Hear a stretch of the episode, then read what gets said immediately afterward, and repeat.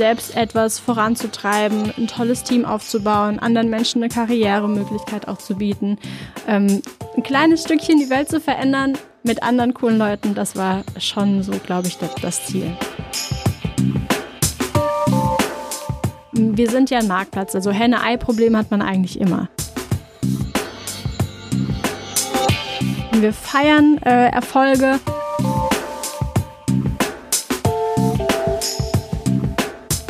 Salut und willkommen im Podcast von 0 auf 1. Hier hören Sie bei Gesprächen mit Unternehmern und Influencer mit. Wir unterhalten uns hautnah und ohne Schnitt über Erfolge und Misserfolge, Probleme und Lösungen und alles, was uns beschäftigt und ausmacht als Unternehmer oder als Influencer. Ich bin David Treis, Gründer und CEO von L'Agence, eine Internet- und Content-Agentur aus Süddeutschland. Herzlich willkommen zu einer neuen Folge von 0 auf 1. Mein Gast heute ist ein etwas eklektischer Gast. Sie ist Jazzmusikerin und hat sich dabei nicht unbedingt das einfachste Instrument ausgewählt. Sie ist, äh, sie spielt Trompete. Äh, sagt man Trompeterin, Magdalena? Oh, ich glaube, das kannst du dir aussuchen, wie du möchtest, aber ähm, ich bin bei dem Thema Gender nicht ganz so der Vorreiter. Okay. Äh. Deswegen, sie spielt Trompete. Ähm, sie hat schon bei Google gearbeitet. Sie hat schon Startups in der Silicon Valley gegründet. Dann und darum geht es natürlich heute, hat sie die Firma Frayman gegründet, hat jetzt schon ein Exit hinter sich mit diese neue Startup. Also es wird sehr, sehr äh, spannend heute. Hi Magdalena. Hi David, freut mich sehr. Wie geht's dir? Sehr gut, vielen Dank. Ähm, viel zu tun aktuell, aber das ist ja meist eigentlich so und äh, ich freue mich wirklich sehr auf unser Gespräch heute. Ja, ich hoffe, ich freue mich auch. Ähm, wir haben uns ja wie immer schon vorher kennengelernt und äh, wir wissen schon ein bisschen, wo es hingeht. Magdalena weiß auch, was sie äh, bei uns so heute so erwartet. Ähm, ich mache am Anfang meiner Podcast-Folgen immer etwas, was man eigentlich nicht mit seinen Gästen machen sollte. Und zwar, Magdalena, könntest du dich bitte selbst vorstellen? Ja, sehr gerne. Ähm, also ich bin Magdalena, Magdalena Pusch, äh, Co-Founder und CMO von Framen. Ähm, wir sind jetzt ein Startup, was ja fünf Jahre alt geworden ist, ähm, sind im Media Tech Bereich. Wir sind eine Content Distribution Plattform. Äh, das heißt, eigentlich re revolutionieren wir die ganze TV-Landschaft. Aber nicht im Wohnzimmer, sondern im öffentlichen Raum, also von Fitnessstudios bis Coworking Spaces äh, zu Offices äh, und alles, was man sich so im öffentlichen Raum vorstellen kann. Mhm, genau, sind jetzt ein Team von ja, knapp 100 Leuten, ähm, mhm. haben Offices in Berlin. Nach fünf äh, Jahren, ne? wohl bemerkt. Ja, genau. Ähm, mhm. Haben Offices in Berlin, Paris und in London und äh, sind jetzt in 22 Ländern live. Okay. Und gestartet seit ihr 2018 oder so? Genau, das war noch vor Lockdown-Zeit ähm, mhm. und äh, das hat uns auch wirklich äh, viel zu lernen gegeben. Ähm, wir haben so viel entwickelt in der in der gesamten Zeit. Wir sind eine Tech-Plattform, das heißt, da steckt einfach super viel äh, Tech-Development drin. Ähm, und genau haben das über die Jahre aufgebaut. Am Anfang tatsächlich kommen wir eigentlich eher aus einer B2C-Perspektive, ähm, haben ja eigentlich ein, sowas wie Spotify für Fotos aufgebaut, kommen aus einem ganz anderen Themenumfeld und sind mittlerweile eine große Plattform, die von ja, Businesses eigentlich ausschließlich, aber auch vielen Creatoren, Publishern genutzt wird und haben während der Zeit wirklich auch einen großen Switch erlebt. Ah, okay, da äh, thematisieren wir das noch. Ähm, das heißt, wenn ich das gut äh, verstehe, Framen also F-R-A-M-E-N, ne? hat nichts mit Dune zu tun, für diejenigen von euch, die die Referenz kennen. Ähm, Frame, die Idee von Framen ist, ja, ja, es gibt ja überall Bildschirme. In jede Tankstelle, in jeden Laden, im öffentlichen Raum, mittlerweile auch im S-Bahn und, und, und. Und da könnte, ja, da könnte man das alles zentral steuern. Und dann wahrscheinlich ähm, kann man auch dann abhängig vom Ort, abhängig von der Zeit und so weiter bestimmte Sachen schalten oder nicht. Ganz genau. Ähm, so. Das kann man sich so vorstellen. Ähm, man muss sich mittlerweile nicht mehr entscheiden, ob man Fernsehkanal A oder B im linearen Fernsehen oder YouTube abspielen lässt, sondern man kann da wirklich seinen eigenen Content zusammenstellen. Wir mhm. sind ein Content-Management-System in dem Sinne für diese Locations ähm, und Sie können aus einer Vielzahl von verschiedenen Channels dann Ihre Inhalte auswählen, sei es News, sei es der eigene Inhalt, im Fitnessstudio dann beispielsweise der Kursplan oder Hygieneinformationen. Ähm, ein großer Aspekt äh, neben dem Thema News und Publisher ähm, und dem eigenen Content ist aber auch Werbung. Mhm. Wenn sie Werbung anzeigen, die passt natürlich dann zur Location selbst, äh, verdienen die dazu dabei Geld. Das sind inkrementelle äh, Revenue-Quellen mhm. in dem Sinne. Ähm, das läuft alles automatisiert. Mhm. Das heißt, wenn ich jetzt äh, ja ein äh, Retail äh, Location bin, ein Einkaufsgeschäft, äh, kann ich natürlich auswählen und habe die volle Kontrolle, dass da jetzt kein, keine Konkurrenz auf dem Bildschirm läuft. Aber ähm, normalerweise passt der Inhalt sehr, sehr gut ähm, zu der mhm. Location selbst, zu der Zielgruppe, die ja am Ende des Tages äh, diese Werbung ähm, als Inspiration wahrnehmen soll und eben nicht störend. Okay. Fangen wir mit dir an. ähm, was für ein, ähm, also Landsmann bist du. Du bist keine Schwäbin. ich hatte ja schon ein paar. Wo kommst du her? Ich komme ursprünglich aus der Nähe von Frankfurt. Frankfurt am Main, das muss man hier in Berlin immer sagen. Du bist ein ähm, Frankfurter Mensch? Genau. Also sie grinst, weil nämlich ich habe irgendwo geschnappt, dass Freeman äh, irgendwie mit Frankfurter Mensch zu tun haben soll. Stimmt das oder ist es nur so ein Witz? Ganz genau. Wir sind in Frankfurt am Main gegründet. Ähm, mhm. Und daher kommt auch der Aspekt, also natürlich kann man sich jetzt bei Fernsehen, Content, äh, auch das Thema Frame, so diese mhm. Begriff Frame, äh, Frame, vielleicht ableiten. Rahmen. Mhm. Genau, Rahmen. Ähm, wir hatten mal ein, unser erstes MVP damals war tatsächlich ein sehr smarter digitaler Bilderrahmen. Ähm, aber nein, wir kommen aus Frankfurt und deswegen Framen, weil bei uns einfach der menschliche, der Inspirations-Entertainment-Aspekt, das Netzwerk selbst im mhm. Vordergrund steht äh, und deswegen Framen Frankfurter Menschen. Okay, das heißt, du hast, ähm, was hast du studiert? Ja, ganz lustige Sache. Ähm, normalerweise studiert man dann ja meist irgendwie BWL. Ich habe tatsächlich ursprünglich Jazz-Trompete studiert in Norwegen, direkt nach meinem Abitur. Ich wusste damals schon, dass ich damit wahrscheinlich nicht mein Geld verdienen möchte, aber ich wollte es unbedingt einfach ähm, gemacht haben. Ähm, hab Warum? parallel. Also ich meine, ja. ähm, klar, die Antwort, die Standardantwort könnte sein, ja, weil ich einfach besser mit meinem Instrument werden wollte, aber Tatsache ist, viele, die das studieren, die ins, ähm, ähm, wie nennt man das in Deutschland, ähm, ähm, also in so eine Musikschule gehen, wollen daraus ihr Job machen. Aber du bist da reingegangen und du hast gewusst, du wirst damit äh, davon nicht leben. Also warum machst du das? Ja, ich wollte es zumindest ausprobiert haben, weil es war einfach eine sehr große Passion von mir. Ähm, hm. Ich hatte schon während der Schulzeit ähm, als Jungstudent, nennt man das, äh, in Frankfurt Jazz-Trompetenunterricht einmal pro Woche gehabt und war in der äh, Landesbig Band, ähm, habe dort schon gespielt und auch mit anderen Formationen, mit anderen Orchestern verschiedene Preise national gewonnen es war einfach eine tolle Zeit, weil man ähm, viel über Menschen auch gelernt hat und viel einfach gemeinsam so geschaffen hat.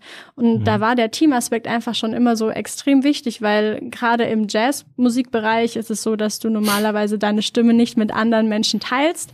Äh, und da ist einfach ganz wichtig, dass äh, man ist im Gesamten eigentlich nur so gut wie ein Mittelmaß oder das äh, schlechteste oder das schwächteste Glied. Mhm. Und ähm, deswegen war es äh, ja, es war einfach toll. Man, wir sind viel gereist. Ähm, wir sind auch auf politischer Ebene viel unterwegs mit gewesen und haben da begleitet. Wir haben unter anderem auch ein Jazzfestival in äh, South Africa, in Südafrika gespielt und man hat einfach viel vom Land gesehen, man hat tolle Musiker kennengelernt, man hat unheimlich tolle Projekte mhm. gehabt, sei es vor Ort auf coolen Jazzfestivals, ähm, wo man dann die bekanntesten wirklich kennt und plötzlich direkt neben einem im Hotel wohnen mhm. äh, oder sogar im selben und man abends doch viele Leute kennenlernt und das ist einfach eine große Passion von mir gewesen, immer sehr ähm, international oder divers auch mit den Teams. Mhm. Mhm. Und, und ähm, ähm, also was ist dein Lieblings, wer ist dein Lieblingstrompetist? In oh, Jazz, oh, Roy Hargrove. Mhm. Ähm, ah, direkt, ne? Also du hast null überlegt, direkt. Das hat so. Aha. Ja, und ich habe ihn tatsächlich auch kennengelernt. Leider äh, ist er dann äh, zwei Jahre später, das war so, na, vor fünf Jahren circa, ist er leider verstorben. Leider Mhm. an Drogenkonsum. Ähm, aber ein unheimlich toller Dro Ist ja gar nicht verbreitet in der Branche. Ja, genau. Und das ist sicherlich auch ein Thema, was so abschreckt, äh, in Mhm. diese Branche zu gehen, weil da Dynamiken nochmal ganz anders gelebt werden, als äh, man das so im Wirtschaftsbereich kennt. Ich habe, ähm, ich glaube, das war Anfang der 90er noch, äh, Miles Davis äh, erlebt. Es war nicht wow. lange bevor, ja, ich habe es mal, und der hat damals schon kaum noch gespielt. Also ich meine äh, quantitativ, ne? Ich meine, er hat ja immer noch sehr viel Konzerte gemacht, aber er hat quantitativ wirklich kaum noch gespielt. Das war einfach äh, Wahnsinn, ja. er hat eine blaue Trompete, weiß ich noch, äh, gehabt. Ähm, und das hat mich ja, ja. Aber ich bin mehr so Richtung Birdie, also äh, Jazz, äh, also Saxophon äh, damals.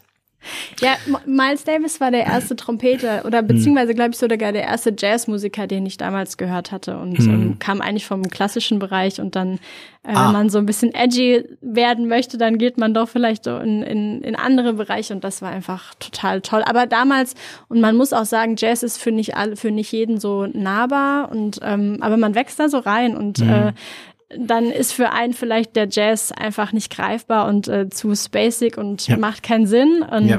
äh, dann versteht man Stück für Stück. Und ich glaube, diese, ähm, ja, dieses, diesen Willen, diese Musik zu verstehen und einfach selbst auch weiterzuentwickeln, seine eigenen kleinen Bands oder Kombos zu haben, das ist einfach toll. Bist du eher ähm, so jemand, der so im mitspielt oder bist du mehr der Improvisator?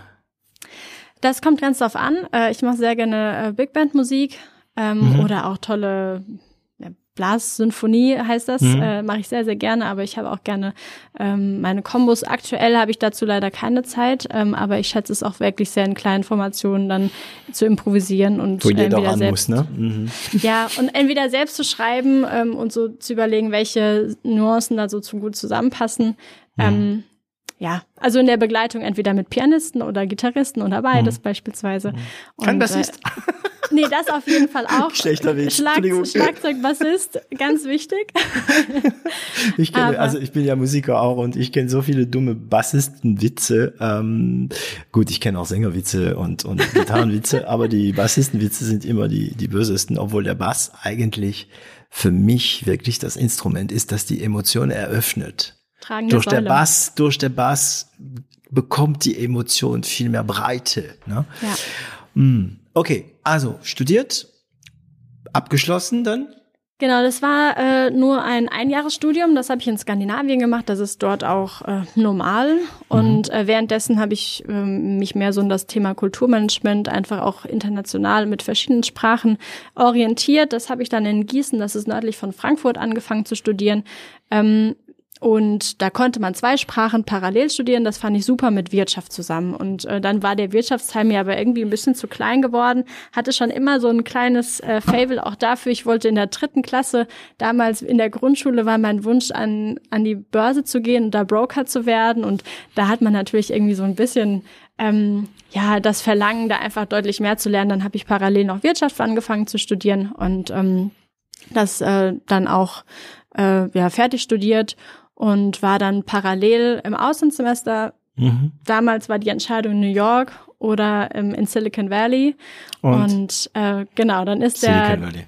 Ganz genau. Ich hatte in, in der Zeit damals lokal im Raum Großraum Frankfurt und Mittelhessen äh, das Startup-Ökosystem mit äh, anderen mit aufgebaut und ähm, dann hat man sozusagen mal Blut geleckt und möchte es einfach wirklich selbst mal erleben. Bin dann ähm, in Silicon Valley ins Herz nach San Jose gekommen, ursprünglich für mein Auslandssemester, aber schon relativ äh, schnell war klar und da hat man sich natürlich dann auch dementsprechend äh, ausgerichtet und entwickelt, ähm, ja, einfach mehr in die Startup-Szene einzutauchen. Ähm, das ist tatsächlich auch, wenn man eben an in einem gewissen Ökosystem ist, beispielsweise an, an der Universität, dann auch ein sehr öffentlich oder offenes Netzwerk. Und es wird immer willkommen geheißen, wenn sich einfach jemand enga- engagieren möchte und äh, irgendwie in die Ideas Lab möchte. Und das ist ein anderes Art, eine andere Art von ähm, ja, Kultur oder einfach so ähm, Feeling, als man das in Deutschland kennt, oder zumindest damals zu der Zeit, weil gerade wenn man in Deutschland oder zumindest so in meinen Bereichen eine Idee hatte, dann ja wurden häufig dann eher die Kritik äh, geäußert, als irgendwie, dass man motiviert würde, das weiterzutragen und vielleicht dann der an oder andere eine Tür öffnen könnte für, für Kontakte. Und das habe ich dort einfach sehr, sehr stark gesehen. Hm. Warum, und, warum ja. ähm, gehst du dann also ich meine, du machst ein Auslandssemester, ich versuche immer, weißt du, im Nachhinein, wenn wir Sachen erklären, ist immer ein Teil so Narrativ. Ne? Man erklärt im Nachhinein Sachen, die man damals intuitiv gemacht hat. Ähm, warum hat es dich dahin gezogen? Warum, also da, in Frankfurt schon die Startup-Szene hat dich gezogen du kommst aus der Musik. Ich meine, du hättest ja auch stattdessen sagen können, ey, ich versuche mal meine ähm, wirtschaftliche, kulturellen Background mit Musik zu vermischen. Ähm, du gehst nach Amerika, die, ich nehme an, dass in der Silicon Valley auch die Musikszene, also deine Welt eigentlich, deine Menschen, ähm, auch sehr aktiv sind. Da hättest dich auch hinziehen können in den Clubs mit, mit, mit anderen Musik. Aber nein, du gehst so direkt wirklich so in der Richtung Startup und so weiter und so weiter. War das eine bewusste Entscheidung oder hat es dich einfach nur dahin gezogen, ohne dass du das erklären kannst oder damals hätte erklären können? Ja, ich hatte damals auch mein Instrument mit dabei. Ähm, hm. Doch meist ist es wirklich im Schrank geruht. Ich weiß nicht, das war so eine gewisse Hürde vielleicht. Ähm, dann auch in, in, jeweils in welchen Kreisen man sich dann auch befindet oder entwickelt. Ähm, da war irgendwie nicht so viel Connection, obwohl ich finde, dass man mit Musikern oder vor allem auch im Jazzbereich sehr, sehr schnell Anfl Anschluss findet. Äh, mhm. Das hat mich aber einfach mehr äh, interessiert. Ähm, klar, weil andere Orte kennenlernen und da auch mal irgendwie zu improvisieren oder einfach auf so eine Jam-Session zu gehen, das hat man schon mehrfach gemacht. Aber okay. ähm, das war so ein Netzwerk, das hätte ich wahrscheinlich nirgendwo anders so kennen kennengelernt und so ja, diese okay. Mhm. dieses Wissen oder was man eben dort welche Kontakte man knüpfen könnte das hätte ich wahrscheinlich ähm, ja woanders gar nicht bekommen und natürlich, wir wissen jetzt alle, was kommt. Du wirst uns äh, erzählen, wie du dann auf der Idee deine erste Startup kamst und so. Wahrscheinlich war es in der Zeit. Aber vorher, bist du aus einer Unternehmerfamilie? Tatsächlich. Ähm, Aha. Mhm. Ja. Und ähm, also mein Vater ist tatsächlich ein sehr bekannter Künstler sogar, ähm, aber ich hatte ihn über viele Jahre nicht sehr häufig gesehen. Vielleicht war das auch damals der Grund, warum ich mich aktiv entschieden habe, nicht beruflich in diese Richtung zu gehen.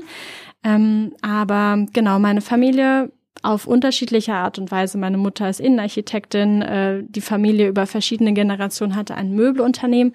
Mein mhm. Urgroßvater tatsächlich ist derjenige, der das Klappsofa zum Schlafen erfunden hat. Nein, wirklich. Ähm, ja, das cool. auch patentiert damals. Das ist natürlich vor Ewigkeiten schon längst mhm. ausge, ähm, ausgelaufen, aber ja, da sicherlich ähm, sind das so Grundsteine, die man, die man mitbekommt. Natürlich ist immer so das Thema, ja, wenn du studierst und dann in ein namenhaftes Unternehmen kommst, das sollte doch dein Ziel sein und dann ja. äh, im großen Konzern weiter aufzusteigen.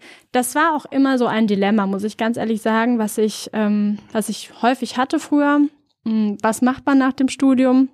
Was studiert man überhaupt? Wo möchte man hingehen? Mhm. Genau. Und ähm, ja, somit gab es das Thema, selbst etwas voranzutreiben, ein tolles Team aufzubauen, anderen Menschen eine Karrieremöglichkeit auch zu bieten, ähm, ein kleines Stückchen die Welt zu verändern mit anderen coolen Leuten. Das war schon so, glaube ich, das Ziel. Mhm. Ähm ich bin mal gespannt, was du jetzt antwortest, weil ich hatte schon einige sehr unterschiedliche Antworten an der Frage. So, also aus Unternehmerfamilien. Du bist Unternehmerin. Ist es gut, dass deine Familie irgendwie so eine gewisse unternehmerische Erfahrung hat? Bringt es dir was? Ist es eine Andockstelle, an dem du immer wieder fragen kannst? Du, wie würde es da angehen? Hast du da Erfahrung? Ist es egal oder ist es sehr schlecht? Das ist eine sehr gute Frage. Mhm. Ich glaube, na, das liegt natürlich immer an verschiedenen Faktoren, aber ein Faktor ist sicherlich, Dinge aus verschiedenen Perspektiven erstmal zu sehen, Probleme nicht ganz so stark zu fokussieren. Also es war immer so das Thema, Mensch, wo ich klein war, überleg dir mal, ähm, ist das in einem Jahr immer noch relevant? Äh, ist das Problem noch so wichtig oder können wir das nicht anders lösen? So mehr dieses Thema äh, in, in Lösungen zu denken äh, und überall eher mal auch Lösungsideen zu haben und sich auch gegenseitig auszutauschen, als so sich auf ein Problem zu fokussieren, was man nicht ändern kann. Ähm, das hat man ja aber auch in anderen Bereichen genauso gut, wenn man irgendwo angestellt ist, so diese Entscheidung zu treffen, bin ich hier glücklich? Ähm, möchte ich das so weiter leben oder möchte ich gerne was ändern? Und ich glaube, das ist ein Punkt, den man im Unternehmertum sehr, sehr häufig hat, weil äh, wir gemeinsam mit anderen haben sozusagen das, den, den Steuerhebel in der Hand, äh, mhm. das Lenkrad und können uns entscheiden, in welche Richtung es geht gar nicht zu wissen natürlich, wo die, der richtige Weg ist. Das wissen wir alle erst im Nachgang, aber so ein bisschen auf die Intuition und einfach so den Zusammenhalt auch zu pochen ähm, und sich zu überlegen, Mensch, das kriegen wir schon irgendwie hin. Mhm, mhm. Ähm, was meinst du mit äh, Probleme nicht so stark fokussieren? Naja, also es gibt ja häufig irgendwie die eine oder andere Hürde. Oder beispielsweise auch, wie dann äh, Covid oder der Lockdown gestartet hat. Am mhm. Ende des Tages ist es die Flächen, die wir vermarkten. Und wenn die Menschen nicht out of home, sondern im Home, also zu Hause wieder sind, äh, dann äh, ist natürlich die Frage, wie macht man da weiter? Und äh, äh, man steckt halt dann nicht den Kopf in den Sand, sondern muss sich irgendwie überlegen, wie man, wie man da weiter vorankommt. Hm. Okay. Gehen wir zurück nach Silicon Valley. Ja. Ähm, du also hast jetzt ähm, sechs Monate, ne? Dein war geplant, dein äh, Praktikum. Ähm, bist du dann zurück? Ich bin länger dort geblieben. Ach was. okay. Genau. Ähm, wir haben, also es war ursprünglich ist so aus einem Forschungsprojekt entstanden. Ähm, mhm. Das Thema damals, da kamen die ganzen Smartwatches auf den Markt, also die äh, ja die Apple Watches Apple, und wie sie mhm. alle heißen. Mhm. Ähm, und man am Ende des Tages dann einfach das Dilemma hat, ja, muss ich es jetzt aufladen? Das Problem kenne ich von anderen Uhren eigentlich nicht, dass man es an ein Ladekabel hängen muss. Und ähm, wir hatten da noch andere Ideen, äh, was man was wir machen könnten, aber ähm, wir haben uns letztendlich entschieden, eine Technologie zu entwickeln für Smartwatches, um sie autark mit Körperwärme zu betreiben. also gleich Hardware. Genau, Hardware ja. und vor allem drei BWLer, die keine Ahnung von diesen ganzen technologischen und physischen Themen hatten, ähm, mhm. zumindest zu dem Zeitpunkt nicht. Und dann arbeitet man sich natürlich in die Themen rein. Äh, und gerade wenn man als Wirtschaftler da, da steht, dann in dem Sinne muss man natürlich sich auch Experten mit ins Team holen.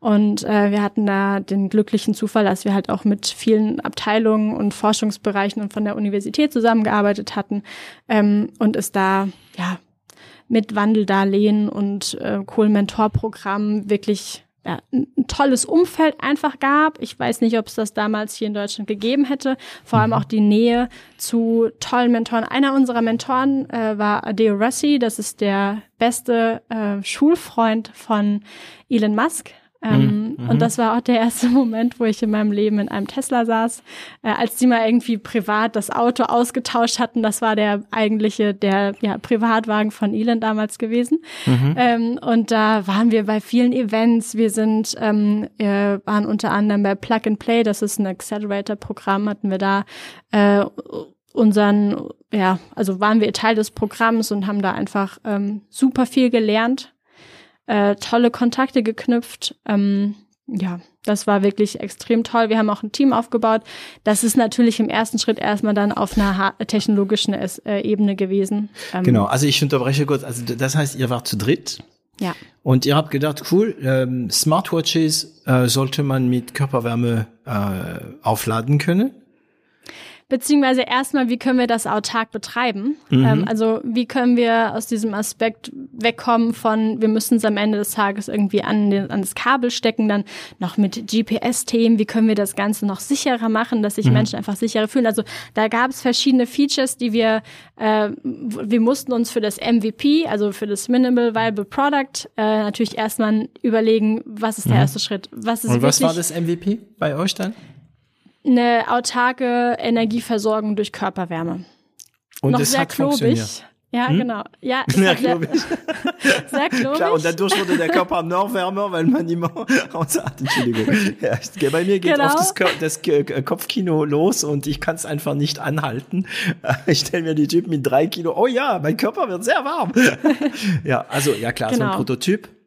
Genau, ein Und- Prototyp, äh, damals auch noch sehr teuer in der Herstellung und dann, ähm, ja, so die Wege kamen von A nach B. Ähm, wir standen vor der zweiten Finanzierungsrunde und ähm, Moment, ihr dann, habt dann schon mal gleich mal eine Finanzierungsrunde bekommen? genau, wir hatten äh, das über Wandeldar genau, Wandeldarlehen, das ist eher Pre-Seed, so Mhm. die ersten Mittel überhaupt. Wir kamen, also ich war diejenige, die auch nicht aus, aus den USA kam. Das heißt, Mhm. da sind auch noch solche äh, Themen wie Visum und solche stehen halt da noch irgendwie mit so dazwischen. Mhm. Ähm, genau, und dann hatten wir äh, auch über den Accelerator, über Plug and Play, äh, eine tolle Möglichkeit, erstmal so einen Start zu bekommen. Zum Glück mussten wir auch nicht in diese gesamte Technologieentwicklung äh, selbst investieren, weil das auch äh, in Kooperation Mhm. Das mit geht richtig, richtig ins Geldbeutel, ja. Wie Ja. viel habt ihr bekommen als Pre-Seed? Darfst du sagen? Äh. Oder weißt du es noch? Ja, es war wirklich so ein in, die Richtung 50.000, aber das war Hm. es, sowas konsumiert sich extrem schnell weg. Ja, ja, ja, besonders bei Hardware. Genau, Und und, vor allem bei der ganzen Entwicklung. Also wir saßen da viele Tage und Nächte in den Laboren und haben wirklich geschaut, wie das erst überhaupt mal funktionieren kann. Ähm, und genau, dann haben wir ähm, entschieden, gemeinsam, einfach weil es das, man muss sich auch als äh, Gründer oder Unternehmer teilweise entscheiden, bin ich der Richtige hier oder ähm, müssen wir nicht irgendwie andere Leute mit ins Team holen? Und dann haben wir uns entschieden, gemeinsam mit der Uhrenmarke Casio ähm, da einen Deal zu machen. Ähm, wir haben dabei nichts wirklich Moment, verdient. Moment, Moment. Wir haben uns entschieden, mit Casio einen Deal zu machen. So, das ist wieder mal so ein typischer 0 auf 1 Moment. Sie redet mit mir darüber, wie ganz normal, ja, wir haben uns entschieden, Casio ins Boot zu ziehen. Moment, also dann nimmst du ein Telefon, rufst du Casio an und sagst, hi, ich bin die Magdalena, ich habe da eine tolle Idee. Also wie, wie hat, also ihr habt einen Deal mit Casio gehabt. Ja, also das so ein Deal entsteht natürlich nicht von jetzt Mhm. auf gleich. Das sind äh, Kooperationen. Wir hatten überlegt, das als White Label, also beziehungsweise für sie mal auch mitzuentwickeln, weil wir diese Idee halt eben hatten. Mhm. Ähm, und dann gab es eben verschiedene ja, Anknüpfungspunkte und letztendlich haben wir uns dazu entschieden, ähm, weil parallel auch mein einer Co-Founder von Dropbox ein Angebot bekommen hatte. Ähm, bei mir war die Opportunity mit Google in Deutschland slash Europa da coole Projekte zu machen. Ähm, und der andere ging zu, ich glaube, zu Apple oder nee, erst LinkedIn. Ähm, und dann Apple und ähm, dann haben wir uns einfach überlegt, Mensch, wir kommen hier so einfach nicht weiter. Wie wie lösen wir das? Und ähm, haben das dann einfach noch mal in andere Hände gegeben, um ähm, Also genau. es war ein Exit. War das ein Mini-Exit oder? ganz klein. Wir haben daran ehrlicherweise nichts wirklich verdient. Ähm, aber was wir verdient haben oder was wir dazwischen bekommen haben, war ja die super viele Erfahrung und äh, Ja, Das- und hat für die Zukunft wahrscheinlich, und ja, dieses auf dein Lebenslauf steht, ja, hat schon mal ein äh, Pre-Seed gehabt, hat eine Investition, hat ein Exit, auch wenn es 10,50 Euro sind, sind es große Firmen, die dann irgendwie äh, eurem Projekt vertraut haben. Und wenn du später wieder in eine Finanzierungsrunde bist, ähm, da wissen die schon mal ein bisschen mehr über euch, als wenn du da ganz frisch kommst und noch nie. Ähm, mhm. okay. ja. Und dann, also du hast ein Angebot von Google bekommen, das heißt, die haben dich gejagt, angerufen, hallo. Ja, es war über verschiedene Bekannte, ähm, auch damals über einen Kontakt von einer studentischen Unter Unternehmensberatung, wo ich zu Studienzeiten ähm, aktiv war. Und ähm, dadurch, dass ich verschiedene Sprachen spreche und sie einfach so diesen Tech-Aspekt auch interessant fanden, ähm, habe ich dann dort verschiedene Projekte in der ja, IT-Change Management, IT Transformation äh, mit begleitet. Also kulturell, Äh, also äh, kulturell bezogen wahrscheinlich dann, oder? bei, bei Kunden von Mhm. Google, also großen Corporates äh, aus verschiedensten Industrien, was ich auch einfach sehr spannend fand und auch in verschiedenen Ländern, ähm, dann auch vor Ort mit Administratoren, das, ähm, das nennt sich mittlerweile Google Workspace, ähm, dass man Mhm. eben von anderer Infrastruktur, unter anderem Microsoft Windows, eben auf die Google-Systeme ähm, Mhm. ja, wechselt. Das heißt, du bist vom eigentlich noch frische junge Unternehmerin mit viel Freiheit, viel Arbeit und keine Sicherheit, sagen wir mal, ne, ähm, in ein normales Arbeitsverhältnis reingekommen. Verstehe ich das richtig? Also Ja, normales im Sinne von Angestelltenarbeitsverhältnis, ne? Genau, und ich habe parallel noch mein Studium fertig gemacht. Also das hatte nicht so seine Kapitel abgeschlossen und dann das nächste eröffnet, weil ähm, ja, das lief teilweise noch parallel und nebenher. Ähm, genau, aber so- im Sinne, deswegen bin ich wieder auch zurück nach Deutschland gekommen, um dann ähm, von hier aus dann verschiedene Projekte zu machen. Mhm. Das heißt, du hast für Google gearbeitet. Ich nehme an, dass ähm, so ziemlich intensiv war von der Pensum und parallel studiert. Ähm, Studium ist ja auch so ein bisschen, das verlangt ja auch ein bisschen Arbeit. Ähm, wie, wie managst du das privat? Ähm, ich glaube, ich bin eine Person, die nach, ähm, ja, es gibt ja das Thema Matrix Dringlichkeit und Wichtigkeit. Ähm, Häufig geht es einfach nicht anders, dass man Dinge erstmal zur Seite legen muss, äh, wenn sie nicht so ganz dringlich sind. Und ähm, das Studium habe ich zwar glaube, sehr gut abgeschnitten, äh, zumindest dem, was ich mir so vorgestellt hatte. Aber äh, tatsächlich habe ich auch diese beiden Studiengänge eigentlich gemacht, um dann später nochmal bessere Karten für ein MBA zu haben. Äh, das habe ich tatsächlich noch nicht gemacht. Ähm, Noch nicht. Mhm. noch nicht, aber ich muss auch ehrlich sagen, diese Dinge, die ich, äh, die wir hier so erleben und die, die wir einfach lernen und die wir gemeinsam auch ähm, mitnehmen, das, äh, glaube ich, hätte ich nie in einem Studium gelernt. Ja, und das sieht in deinem Lebenslauf auch ein bisschen besser als im MBA. 100 Mitarbeiter, Investitionsrunde, Deutschland, Frankreich, äh, äh, USA und so weiter. Also ja, aber ähm, ist da, ist das für dich so ein Punkt noch, das MBA? Tut, juckt's dich irgendwo noch im Kopf? Aktuell gar nicht, ähm, aber ich habe immer sehr gern akademisch gearbeitet Hm. und ähm, da einfach immer gerne in die Tiefe auch gegangen, um Dinge herauszufinden, um mich selbst weiterzuentwickeln. Aber auch gerade zur aktuellen Zeit kann man sich sehr gut auch anders weiterentwickeln. Man Wissen liegt quasi auf der Straße, auch mit Social Media und Co. Ja. Ähm, deswegen aktuell, aktuell brennt es mir jetzt nicht unter dem Nagel. Ich notiere da was. Wissen liegt auf der Straße. Da müssen wir noch da. Oh ja, wir können es jetzt machen. Was meinst du? Also, also ich meine, ich, ich, ich glaube zu wissen, was du meinst, wenn du sagst, Wissen liegt auf der Straße. Und zwar, dass, sagen wir mal, durch das Internet wir alle Zugang haben zu Wissen. Mm, kostenlos. Ähm, die Frage ist, ich habe in den letzten Jahren immer mehr das Gefühl, dass da was rauskommt, wenn man in diesem kostenlosen Bereich ist.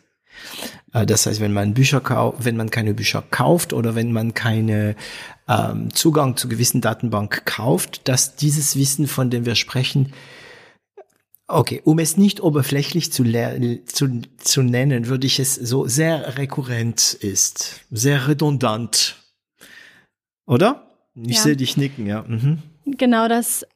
mh, Also wir haben, arbeiten mit Framen oder auf der Plattform mit vielen Publishern zusammen, mit vielen Verlagshäusern. Warum?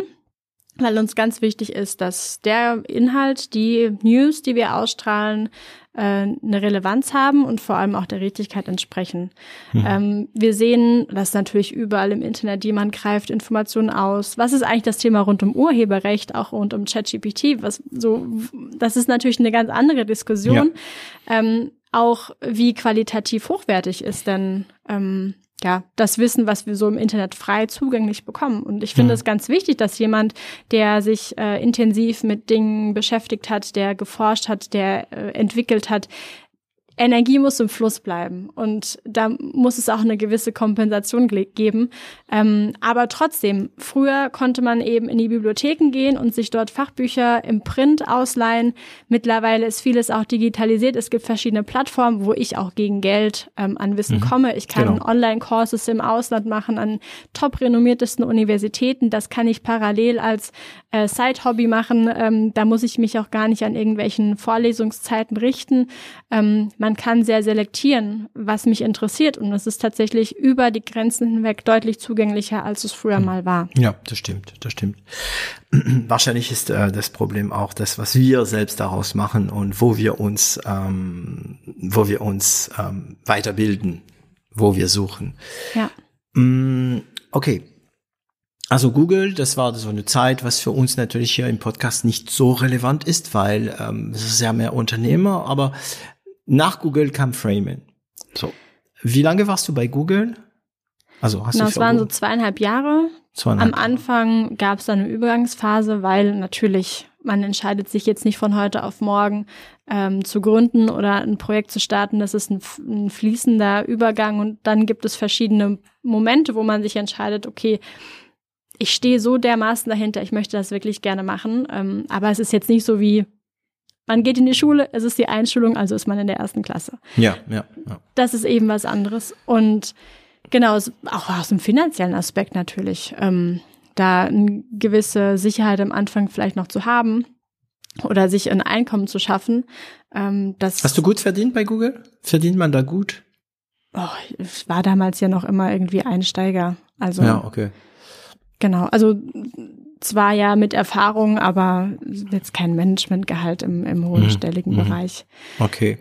Ja, ähm, genau. Und dann hat man, haben wir uns, äh, mein, wir sind vier Co-Founder insgesamt und ähm, mein ein Co-Founder Dimitri, äh, der die Rolle des CEOs auch innehat, den habe ich schon längere Zeit. Wir hatten schon lange einen Austausch, weil wir zusammen in dieser Unternehmen, äh, studentischen Unternehmensberatung gearbeitet haben oder uns engagiert haben, von der ich kurz äh, vorhin auch schon erzählt hatte. Und ähm, er war dort im Vorstand und dann zwei Generationen später sozusagen ähm, habe Also ich zwei dann, Jahre älter, oder? Genau. Ähm, Zwei Generationen klingt immer so, wow. okay. Genau. Also zwei Studentengenerationen. Mhm. Genau, zu zwei Studentengenerationen später ähm, bin ich dann, also habe ich dann den, den Verein mit übernommen und da hat man natürlich auch, wir haben uns selbst alleine getragen, das heißt, man mu muss auch schauen, wie man denn businessseitig äh, da Geld akquiriert, Projekte akquiriert, äh, wie man denn das Team aufstellt. Also es war so ein kleines Mini-McKinsey. Wir haben äh, auch ähm, Interviews geführt, wer denn bei uns auch die Projekte machen darf, weil wenn man jemanden zum Kunden schickt, der muss ja auch eine gewisse Reputation oder zumindest äh, jetzt nicht den Verein irgendwie damagen, dass man sich aufeinander verlassen kann. Äh, da hat man schon die seltsamsten Dinge auch so von Mitstudierenden irgendwie erlebt, wenn man dann Interviews geführt hat und man so denkt, Mensch, ähm, Was die Vor- Vorstellungen Leute Genau. manchmal haben. Mhm. Mhm. Genau. Und ähm, da lernt man viel. Man hat auch schon viel Einblicke, in welche Richtung es denn traditionell so gehen kann. Also gerade so halt eben im Consulting-Bereich. Ähm, genau, aber das war eben, man hat sehr viel gelernt, neben der Universität sich auch noch damals ein Brot dazu verdient. Und äh, da haben wir uns kennengelernt und waren immer im Austausch. Und äh, auch über die Zeit hinweg, wo ich im Silicon Valley war und auch dann wieder zurückgekommen äh, bin und äh, ja, ja, dann äh, kommt so das eine zum anderen. Mein anderer Mitgründer ist sein Bruder, ähm, den ich da auch schon, ich glaube, wir hatten uns schon ja vorher zumindest mal gesehen und über also er heißt Alexander und über Dimitri hinweg dann einfach auch immer so die äh, den Austausch oder man so voneinander gehört hatte. Was Und, macht äh, Alexander jetzt in der Firma? Alexander ist äh, COO, COO. also für Operations Okay. zuständig, hat äh, ein sehr Die extrem gut- Schnittstelle. Mhm. Genau, Schrittstelle zwischen oder Brücke zwischen Business und, und der IT, kann auch selbst programmieren, hat ein totales Fable für Medien und Fotografie. Schweizer und Messer. Mhm. Ganz genau. Mhm. Mhm. Okay. Genau, und, der ist äh, das Schweizer Messer, okay? Das Schweizer, Schweizer Messer, genau. Und äh, der vierte im Bunde ähm, ist Svetoslav, ein extrem guter äh, IT-Architekt, eigentlich ursprünglich. Beim Namen habe ich schon gedacht, Programmierer. Entschuldigung, Klischees, Genau, aber- eh, aber egal. Ursprünglich kommt er tatsächlich aus äh, der Genetik. Ähm, Ah, hat im Biochemiebereich promoviert und während der Promotion ist ihm einfach aufgefallen, dass es damals in Bremen ähm, an der Universität kein, keine Database gab. Das heißt, alle Forschenden haben häufig an selben Themen geforscht, weil es keinen Austausch gab und so nicht dieses ganze, dieses ganze Wissen auf einer Plattform gesammelt wurde äh, oder zugänglich wurde. Genau, das war alles wahrscheinlich lokal und äh, er hatte sich während dieser Promotion ähm, einfach entschieden, ich programmiere jetzt einfach, auch wenn ich es vorher noch nie gemacht habe und hat da dieses unendlich verrückte, diese Database aufgebaut, dieses ganze Backend und ähm, ja, also mehr aus so einem Passion-Gedanken oder so so einem Herausforderungsgedanken das dann eigentlich aufgebaut und ähm, kann auch Dinge nochmal ganz anders äh, beäugen, beurteilen. Wir sind ein sehr diverses Team was ich Er sehr, ist sehr schätze. CTO dann, oder? Er ist CTO, genau. Wir sind also zwei auf der Business-Seite. Ähm, ich habe unter mir den Bereich Marketing als auch äh, den ganzen People and Culture-Bereich und äh, dann eben ja. zwei. Ja. Eigentlich, witzig, gell? Eigentlich kommst du dann wieder voll in dein, äh, in deine, in dein Slot, ne? Also Kultur und Marketing. Ja. Aha. Ja, genau. Und ähm, Genau, und dann sind wir zwei auf der Business-Seite, zwei auf der Tech-Ebene und bauen da unsere Teams jeweils auf. Mhm. Ähm, das war ein Learning aus dem Silicon Valley, dass man sich lieber mit heterogenen Teams, gut, das hat sich damals auch einfach so entwickelt, ähm, mhm. aber ich habe gesagt, wenn ich nochmal gründe, dann, wenn möglich, eher äh, mit ganz diversen Leuten und ähm, die man nicht so einfach in auf der Straße oder im Kurs trifft ähm, oder weil man einen gewisses Interesse so gemeinsam hat. Das hat äh, ja alles von A nach B so geführt über X Ecken und ich bin da wirklich sehr dankbar, dass wir auch so divers aufgestellt sind. Mhm. Das heißt, ähm, auch er war, Vetuslav war, Vetuslav, gell? Svetoslav. Svetoslav. Ja. Äh, auch er war ein Studien, also ein Kommiliton. Das war ein Freund über einen Freund über einen befreundeten okay. Accenture oder beziehungsweise äh, Consulting-Kollegen. Ich muss immer bei der Geschichte. Sorry, jetzt kommt wieder mal eine Geschichte, die also doch, die damit mit zum Thema äh, zu tun hat. Ähm, man, man, man stellt sich immer die, also die Beginnung, die, das, ja, die Beginne von, von so großen Geschichte so ein bisschen magisch vor. Ne? Ich glaube, Charlie Chaplin hat es ja auch schon selbst thematisiert, äh, als er erklärt hat, wie er auf seinen äh, Charakter The Tramp kam. Aber ich musste gerade an Tool denken. Also ähm, es gibt eine andere Musikart, in den man sich reinhören muss, um es zu verstehen. Das ist Heavy Metal. Allgemein, mhm. also ich meine, das große, große, ganz große Heavy Metal, also das geht von, also ja, das ist wie wenn ich sage Jazzmusik, da gibt's auch viele und oder Klassik. Und es gibt eine Band, die also sagen wir mal, vor 20 Jahren wahnsinnig kult war und heute noch, die heißt Tool. Und Tool hat wirklich das ganze Welt der damals der Branche, also die Musik verändert, haben auch so lange Songs gemacht und so weiter und so weiter. Und ähm, man hat mal den Maynard, diesen kultigen Sänger, mal gefragt, ja, wie seid ihr zusammengekommen? Und da denkst du, das sind alle Wahnsinnsmusiker. Du musst dich das vorstellen. Die sind, also Bassist ist ein Monstrum, der Gitarre, also sind alles unglaublich. Ja, also ähm, da war der Nachbar, der konnte ein Schlagzeug und dann hat seinen Cousin gehabt, der Gitarre und weißt du so. Und das endet immer so, ne? Und deswegen frage ich mich, äh, also es ist oft so, aber das sind erfolgreiche Firmen, oder erfolgreiche, ja, eine Band ist ja auch eine Firma, ne? also er, erfolgreiche, erfolgreiche Unternehmungen ähm, man hat oft Teams, die wirklich, wo alle so richtig gut sind. Ja. Und ich denke, aber die kommen irgendwie zusammen, weil man so sich kennt. Also für mich ist es ein Beweis davon, und ich möchte eine Meinung dazu, dass man einfach mit der Aufgabe wächst. Und zwar, man hat keinen Erfolg nur, weil man gut ist. Natürlich ist es eine der Zutaten, sondern mit dem Erfolg wird man immer besser. So wie ein Musiker. Ein Musiker, der richtig, weißt du, nebenher sein Leben verdienen muss, mit, keine Ahnung, bedienen oder, oder, oder, oder Website entwickeln und so weiter, der wird nie so gut technisch wie einer, der das die ganze Zeit macht und mega, ja, also wenn man Rosalia zum Beispiel zur Zeit hört, wie sie singt, mhm. das ist unglaublich. Aber sie macht nur das. Ja? Ja, ja. Also kommt nach deiner Meinung euren Erfolg weil, ja, das ist schwierig. Weil deine äh, Mitstreiter gut sind, dann musst du nicht über dich reden. Ne? Ähm, oder seid ihr so gut geworden, also sind die so gut geworden, um deine Bescheidenheit zu schützen? Sind die so gut geworden, weil der Erfolg es gezwungen hat? Ja, ich glaube, mm, wenn jemand extrem gut in seinem Bereich ist und muss sich nicht verstellen, mhm dann ist das äh, ein extrem großer äh, Vorteil.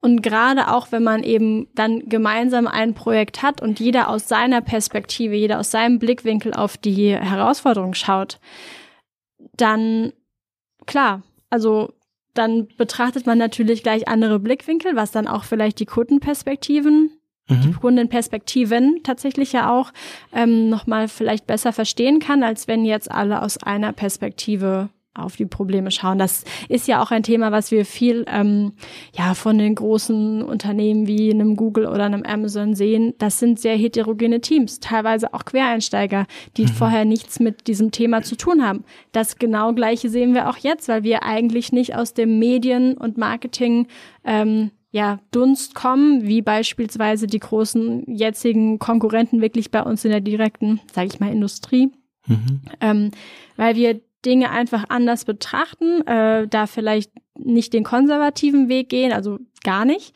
mhm. aber ähm, ja eben aus anderen Perspektiven. Das dauert dann vielleicht teilweise ein bisschen länger, um dann auf einen grünen äh, auf einen grünen Nenner zu kommen, aber man hat viele Perspektiven einfach betrachtet und ähm, es ist deutlich besser, wie du sagst, dass man äh, die Möglichkeit hat, dann eben in seinen Bereichen auch zu sein und mhm. da ein Experte zu werden, als ähm, sich wirklich äh, auf verschiedenen Bereichen dann auch zu jonglieren und ähm, ja, also natürlich als Gründer hat man immer verschiedene Aufgabenfelder. Ähm, wir betreuen nicht nur einen Mikrokosmos, sondern wir müssen äh, verschiedene Bereiche erstmal erstmal verstehen, äh, weiter voranbringen, aber auch zusammenbringen. Mhm. Und ähm, das lernt man auch nicht in der Schule, aber das nee. lernt man eben, indem man dann Im kalten Wasser lernt man das, glaube ich, auch. Ne? Genau, mhm.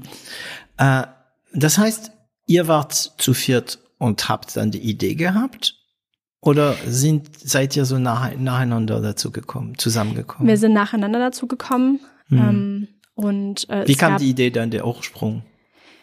Die eigentliche Idee war, dass wir, also wir machen viele Fotos tag, tagsüber, nachts, äh, teilen die am Ende mit unserem Handy oder mit Freunden über mhm. WhatsApp. Mhm. Die Qualität normalerweise, wenn man sie über WhatsApp verschickt, beispielsweise, wird ja sehr herunterkomprimiert. Und äh, was machen wir mit den anderen Fotos? Naja, die verlieren sich dann irgendwie in der Cloud, wir drucken sie nicht mehr aus, wir hängen sie nicht mehr auf große wir Plakate. Wir schauen sie nicht mal an. Mhm. Ganz genau, wir sammeln sie eigentlich nur. Wir sammeln mhm. Momente und Erinnerungen und denken, naja, irgendwann mache ich da ein Fotobuch draus oder ich druck's mir aus oder das war früher mhm. ja ganz anders. Da hatte man irgendwie kam von der Reise und hatte dann irgendwie Fotos. Mhm. Genau und hatte dann mhm. den Film zum Fotografen gegeben und dann hatte man eben dieses schöne Heftchen mit den äh, entwickelten genau. Bildern bekommen.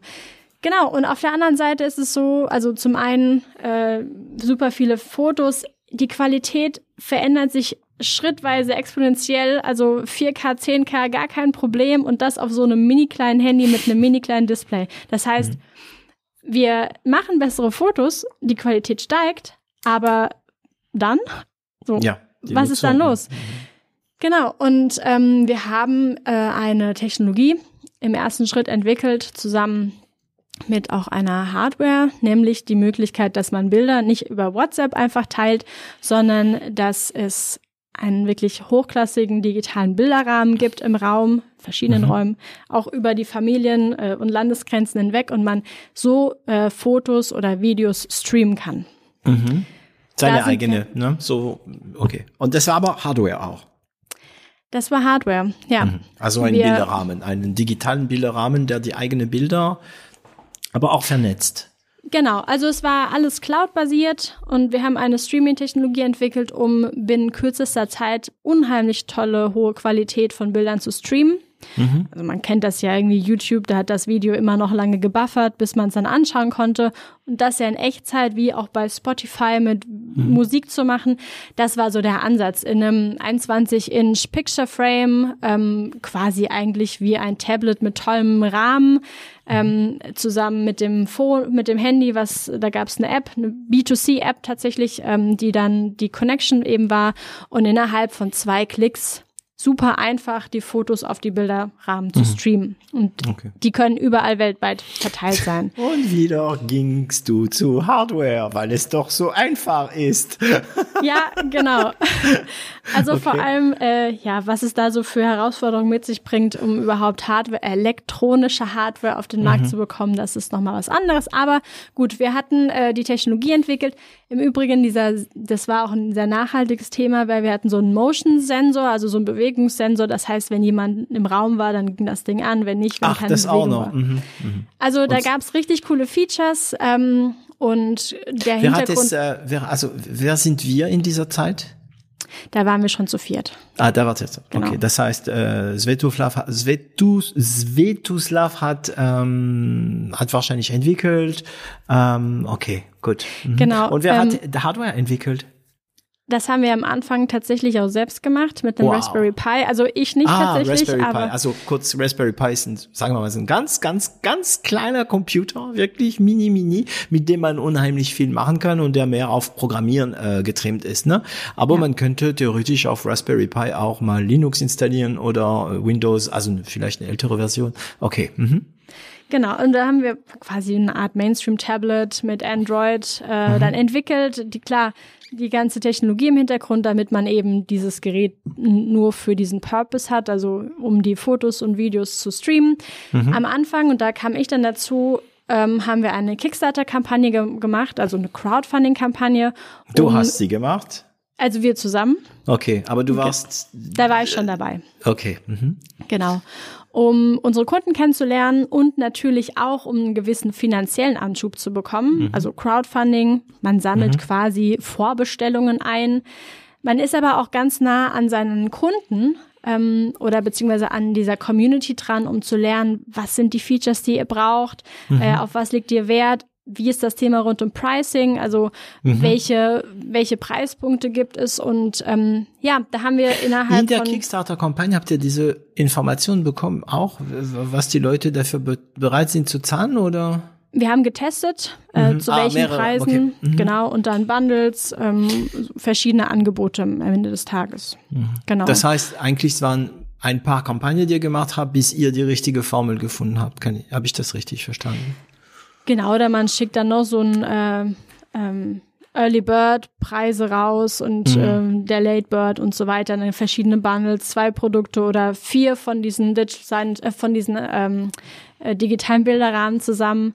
Ähm, mhm. So was ist da? So, da lernt man natürlich viel über seine Kunden auch kennen. Äh, und die sind tatsächlich diese Backer, also jemand, der über eine Kickstarter oder Crowdfunding-Kampagne supportet, nennt man äh, Backer mhm. ähm, von Unterstützen, ähm, die dann natürlich auch sehr aktiv sind, so welche Features entwickelt werden müssen und jeder, der in so ein Projekt investiert, weiß auch ganz genau, dass es bestimmt noch ein Jahr dauert oder ein halbes Ach Jahr, ja, bis dann das länger, Produkt. Bis man überhaupt das Ding zu Hause bekommt. Genau. Ähm, das heißt, das finde ich jetzt ähm, auch sehr interessant. Ich möchte ein bisschen graben. Also ich habe das richtig verstanden. Ne? Ihr habt so ein paar Kampagnen gemacht, bis ihr eine gefunden habt, ein System gefunden habt, der funktioniert. Und wie hoch war die Summe, die ihr wolltet?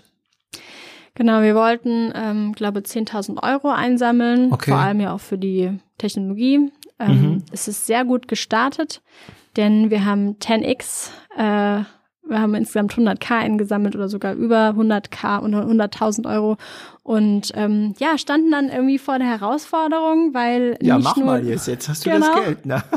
ja wir wir hatten dann äh, die Produkte für 199 oder 99 Euro inseriert und naja gut dann muss man erstmal die ganze Manufacturing Line aufbauen mhm. beziehungsweise von diesem einen Prototypen dann natürlich irgendwie zu den äh, Produkten kommen, die dann auch Massenprodukten. Äh, mhm ganz mhm. genau für das Massenprodukt äh, sinnvoll sind.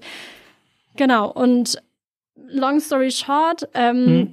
das war natürlich auch ein riesiges Learning, weil man zu irgendwie vierfach den Preisen dann auch irgendwie erst einkaufen konnte und das dann entwickeln konnte. Und gut, ähm, aber was wir gelernt haben in der Zeit, ähm, war sehr stark, wer unsere Kunden eigentlich sind. Wir dachten, das sind sicherlich äh, Familien, die über die Landesgrenzen hinweg verteilt sind und man dann irgendwie zu den Großeltern ein schönes, hochwertiges Bild mhm. schicken möchte oder Video.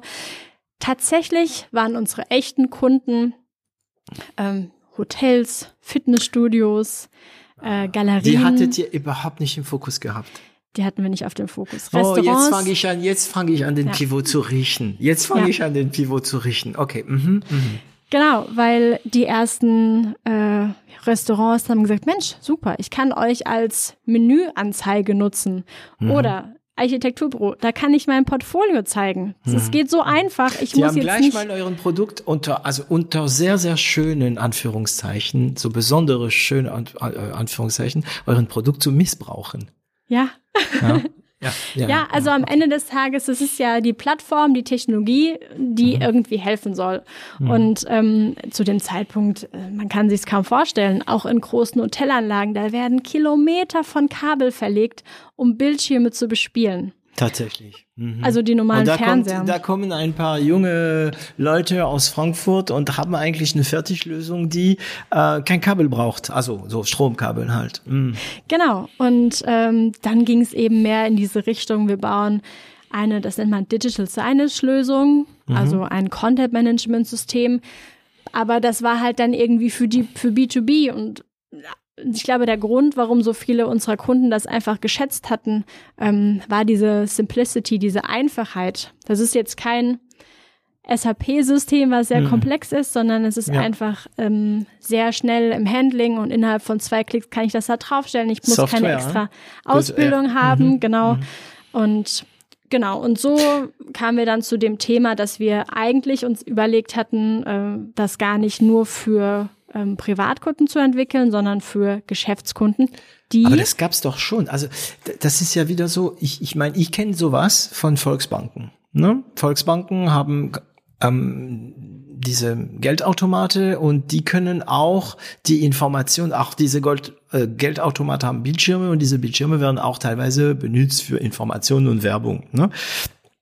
Ähm, die haben doch schon solches System. Also ich meine, oder oder also war das neu? Und wenn es neu war, okay, aber wenn es nicht neu war, warum ist es erfolgreich? Nur wegen der Einfachheit? Das kann wegen der Einfachheit sein, aber auch weil ähm, na gut, also zu dem Zeitpunkt hatten wir einfach nur dieses Content-Management-System. Mhm. Wir hatten noch keine Plattform. Mhm. Ähm, aber die kein Frage war mhm. kein Marketplace, genau. Und deswegen war dann die Frage, ähm, finde ich super euer System. Wir haben da auch andere, dafür zahlen wir aber super viel Geld. Also okay. so mhm. kam mhm. dann das Hotel auf uns zu. Und dann haben wir gesagt, okay, äh, wir geben euch die Software for free dann natürlich, aber wir hatten ja eigentlich nur eine Hardware, also so die Software. Wir hatten zu dem Zeitpunkt noch gar nicht die Möglichkeit, auf any Screen, auf jeden TV, auf jeden Bildschirm zu gehen. Nur eigene Bildschirm. Mhm. Genau. Und dann war der nächste Schritt, dass wir die Software so entwickelt haben, dass wir sie auf jeden Screen, auch nachhaltiger, auf jeden mhm. Bildschirm verwenden können. Ähm, genau. Ich fasse das kurz zusammen ursprünglich, also weil ich weiß, dass es äh, Zuhörer, die da die Problematik vielleicht nicht sehen, die, die du gerade erwähnst. Früher hattet ihr ein super Software, der aber nur auf eine bestimmte Bildschirmauflösung Schrägstrich Verhältnis ähm, senden können. Ja. Und zwar euren. Ja.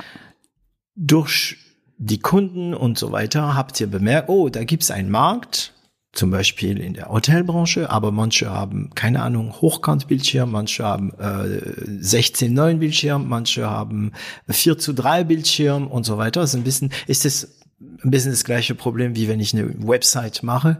Ne? Die Website wird auf verschiedene Bildschirmgröße verschiedene Bildschirmverhältnisse angeschaut und das muss überall funktionieren. Und das war jetzt den Schritt, den ihr gemacht habt, halt um zu programmieren. Heißt es also, und da kommt jetzt meine Frage nach der Erklärung, dass ihr ein System habt, der auch das Thema Responsivity berücksichtigt, der die Inhalte umgestaltet oder werden die Inhalte für jede verschiedene äh, Auflösung ähm, gestaltet. Du weißt, was ich meine, weil ich. Hm. Ja. Genau, wir sind auf allen Bildschirmen, also ohne Änderungen oder Anpassungen alle Bildschirme, die 16 zu 9 oder 9 zu 16, also Hochkantfernseher mhm. oder das kann aber genauso gut ein Tablet an der Rezeption sein. Also wenn genau. man im Hotelcase denkt, das können große Bildschirme sein, die wirklich in großen Messehallen hängen. Das kann im Hotel im Eingangsbereich sein. Das mhm. kann äh, ja auch äh, über Pissoirs an äh, äh Stimmt, das gibt's ja auch sein. tatsächlich, tatsächlich, ja. Mhm. Das äh, kann wirklich alle Art von Bildschirm sein. Mhm. Um, ähm, genau. Das äh, war so der große, der große Schritt, weil das muss natürlich technologisch erstmal möglich gemacht werden, dass man nicht mit der eigenen Hardware dann auch ähm, die Technologie verfügbar macht, sondern dass man wirklich jede Art von Bildschirm anspielen kann. Okay. Ähm, hattet ihr damals schon Investments bekommen ähm, oder wart ihr noch free? Genau. Äh, gut, neben der Crowdfunding-Kampagne, wo wir die ersten ja, Anzahlungen mhm. genau äh, bekommen hatten, hatten wir äh, durch WeWork, das ist eine große Coworking Space Kette, äh, einen ja auch weitere Startkapital, den WeWork Creator Fund. Ähm, dann hat man beispielsweise Office-Fläche und auch, glaub, ja, doch auch das eine oder andere an, an finanziellen Möglichkeiten ähm, mhm. gehabt. Und dann haben wir Schritt für Schritt tatsächlich äh, uns erstmal gebootstrapped. Ähm, mhm. Also quasi organisch gewachsen. Wir haben aber relativ schnell gemerkt, dass es so einfach nicht funktioniert und über Wandeldarlehen dann, also Convertible Loans, mhm. ähm, weitere Business Angels ähm, zum Tisch eingeladen. Wann war das? 2018, 19. Und das war schon mit der neuen Idee. Also die, die also es war nicht mehr diese, also diese ersten Investoren haben investiert in dieses neue System, der auf verschiedenen Bildschirmen zum Beispiel für Business to Business benutzt werden kann. Genau. Ähm, zwar hatten wir zu dem Zeitpunkt noch die Hardware und ähm, auch noch viele Kunden, die das auch gekauft haben, äh, den okay. digitalen Bilderrahmen.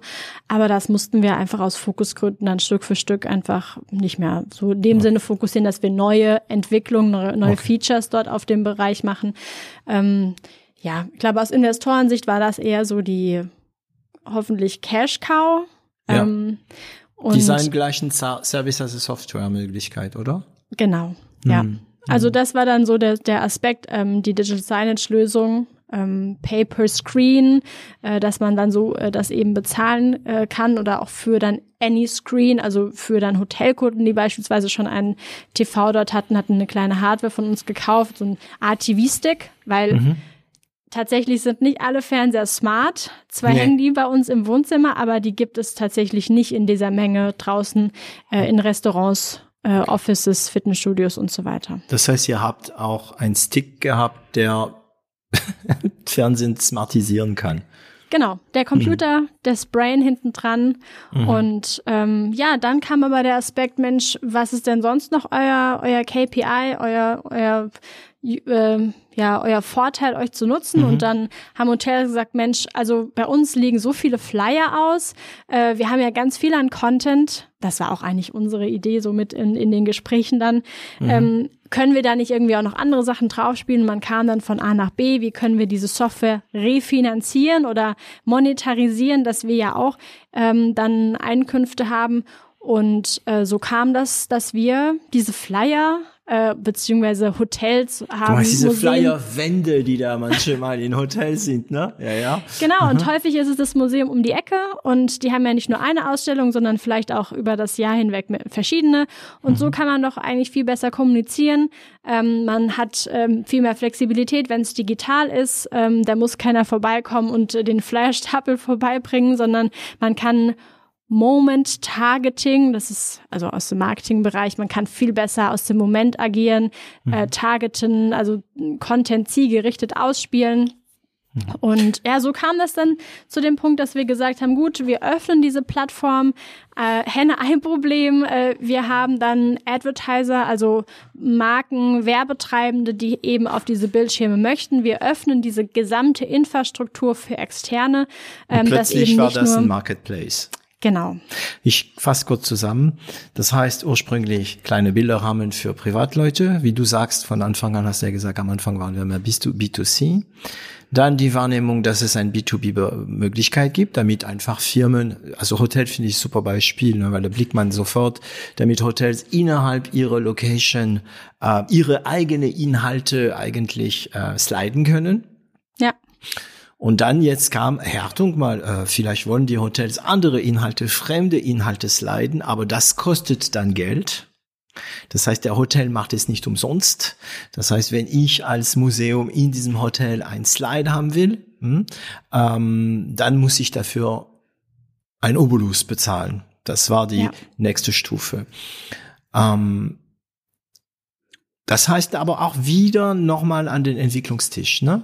Oder war das System von Anfang an so gut ge, äh, ge programmiert, dass solche Öffnungen waren oder musstet ihr wieder vom Scratch? Das wäre sehr schön gewesen.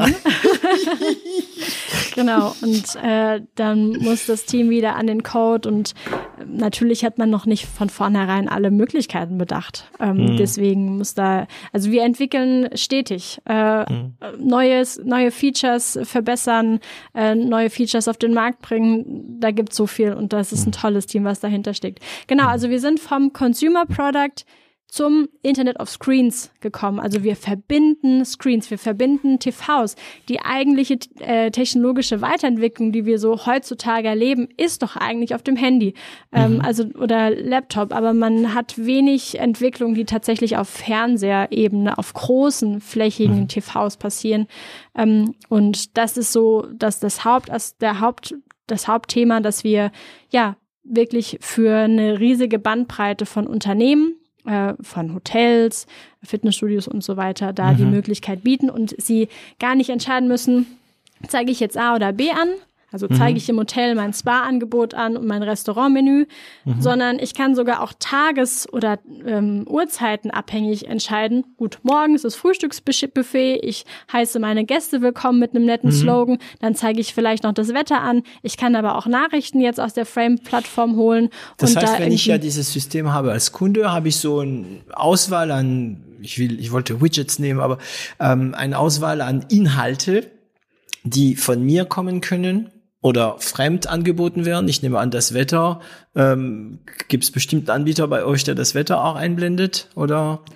Genau, Und da sind verschiedene Aspekte. Ja. Mhm. Und das ist ja auch ganz spannend, weil ich habe im Café morgens eine andere Zielgruppe, die mhm. auch andere Aspekte interessieren. Ich habe ganz früh morgens den Pendler, der ganz schnell seinen Kaffee braucht. Und dann mhm. habe ich aber im Café dann mittags äh, jemanden anderen sitzen als abends, der dann einen Cocktail trinken möchte. So, mhm. ich habe verschiedene Zielgruppen, die vor Ort sind. Mhm. Und auf der anderen Seite, da wir so eine riesige Brand Bandbreite an verschiedenen Location-Typen haben, also mhm. wir, da ist jemand, der steht morgens auf, fährt mit dem Auto zur Tankstelle. Da der mhm. erste Touchpoint. Mhm. So, dann fährt er weiter ins Büro.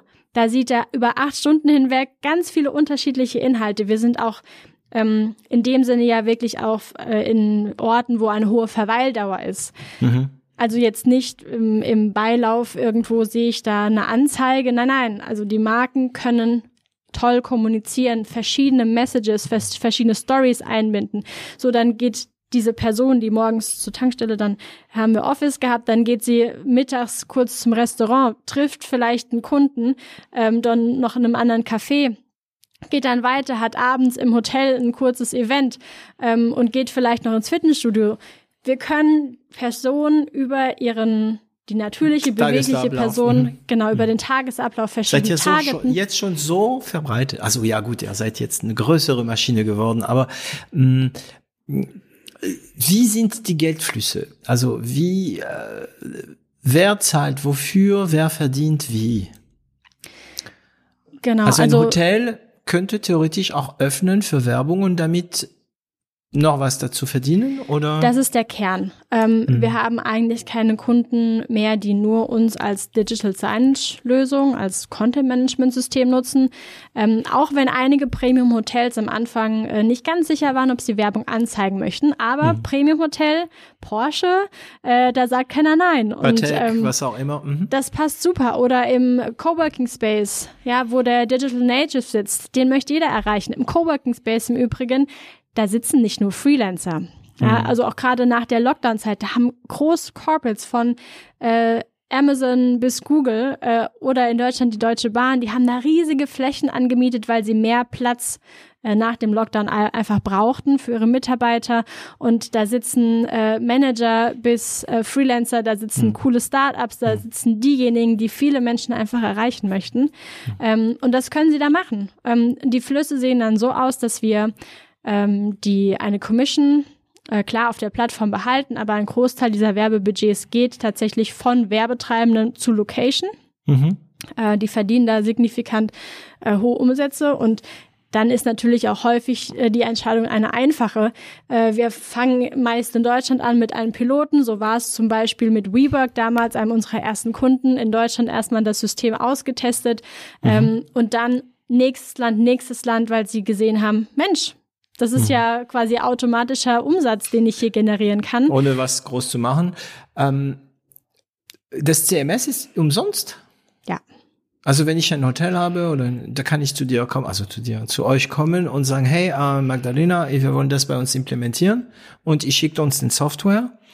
Ähm, gibt es dann auch Beratung, Installation und so weiter oder kann man das alles selbst? Ist das so einfach?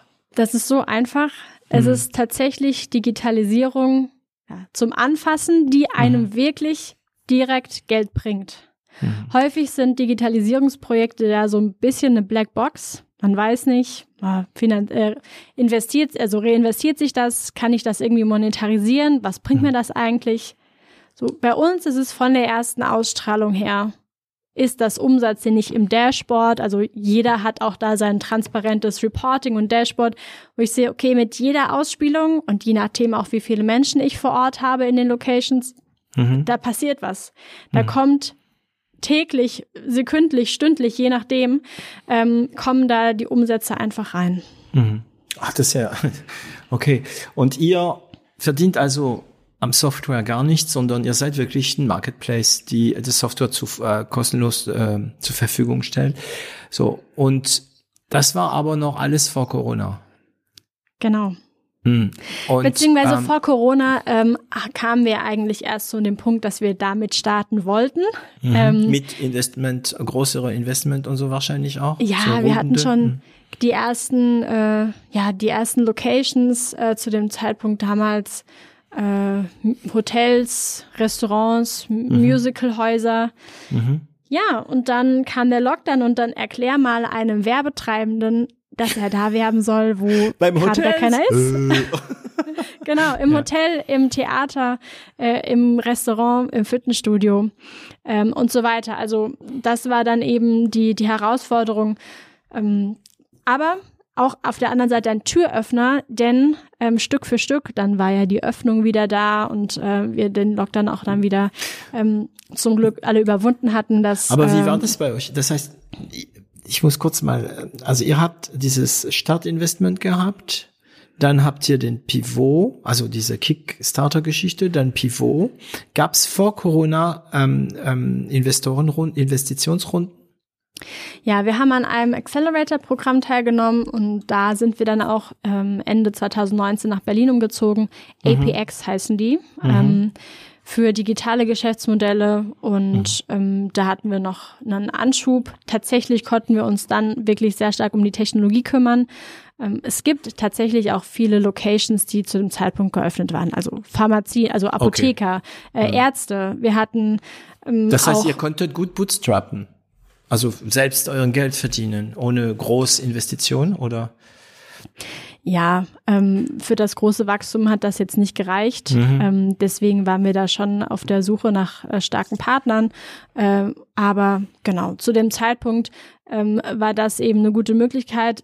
Ja, man muss ganz ehrlich sagen, es war eine harte Zeit und man musste sich auch wirklich überlegen, wie man denn auch gerade zu dem Thema, als der Lockdown angefangen hat, wie man denn da einfach weiterkommt, weil wenn mhm. deine Locations, die du vermarktest, nicht mehr geöffnet sind, äh, dann ist das ein Problem. Ja, ja. Wie war das? Also wir erinnern uns alle, wo wir waren an dem Tag, als wir erfahren haben, geht nach Hause. Ähm, ihr habt also vor Corona eine Firma gehabt, eine Idee gehabt, die anfing gut zu laufen, die eigentlich kurz vor dem Boom waren, die aber schon gut gelaufen ist. Wie viel wart ihr? An Mitarbeitern? Aha. Ähm, wir waren zu der Zeit tatsächlich nur äh, zusätzlich noch Freelancer in der Entwicklung ähm, okay. oder den einen oder anderen Praktikanten. Okay, wir hatten noch keine Vollzeitmitarbeiter.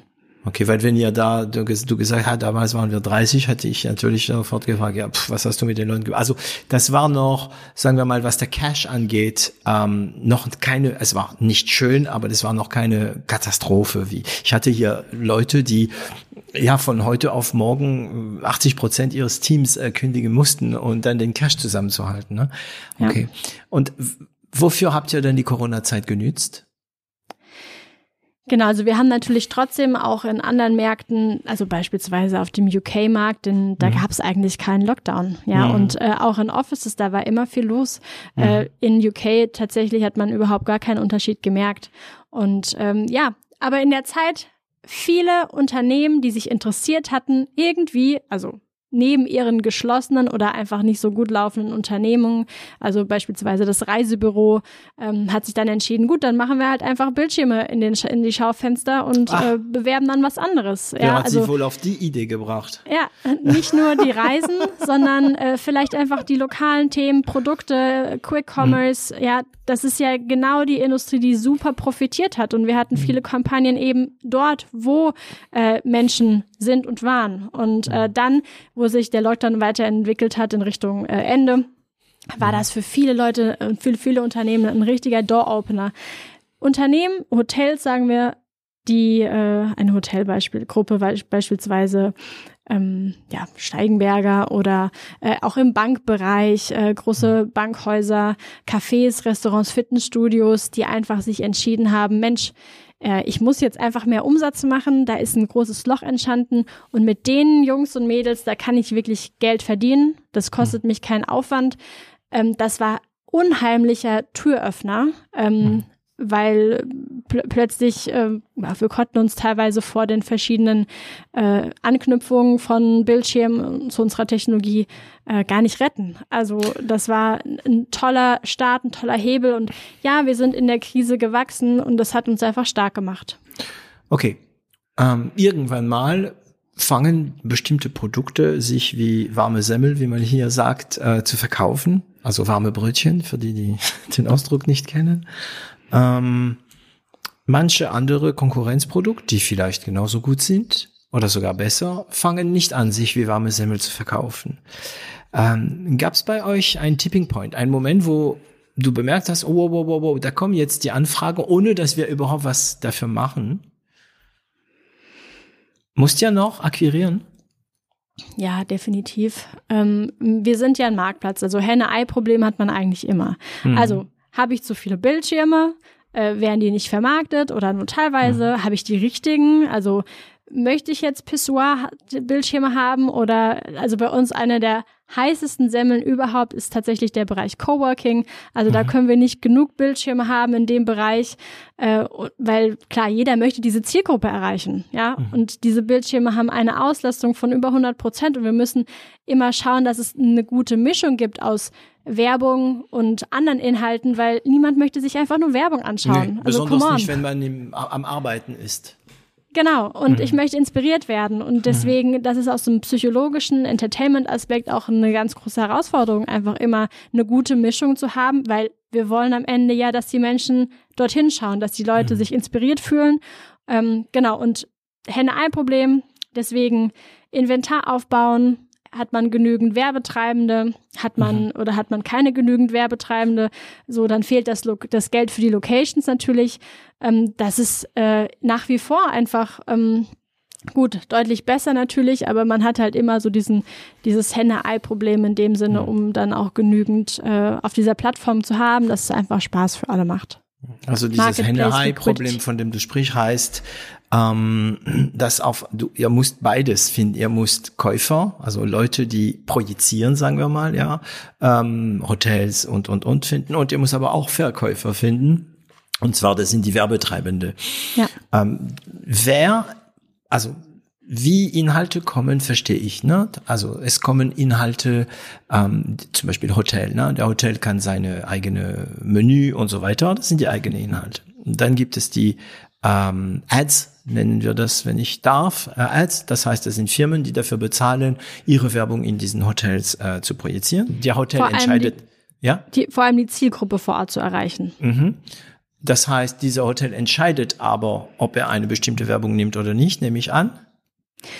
Genau, also das Hotel kann davon ausgehen oder kann das kontrollieren, dass keine andere Hotelkette darauf wirbt, aber genau. normalerweise, wir sind programmatisch, das heißt, es läuft alles automatisiert binnen Sekunden. Mhm. Ähm, wenn man dann eine Kampagne einbucht, das ist sehr transparent und datengetrieben, also beispielsweise auch Im Retail, also in Supermärkten, da nutzen wir oder arbeiten wir auch viel mit Daten vor Ort, also mhm. wie viele Menschen sind vor Ort, was sind so die Umsätze im Warenkorb, mhm.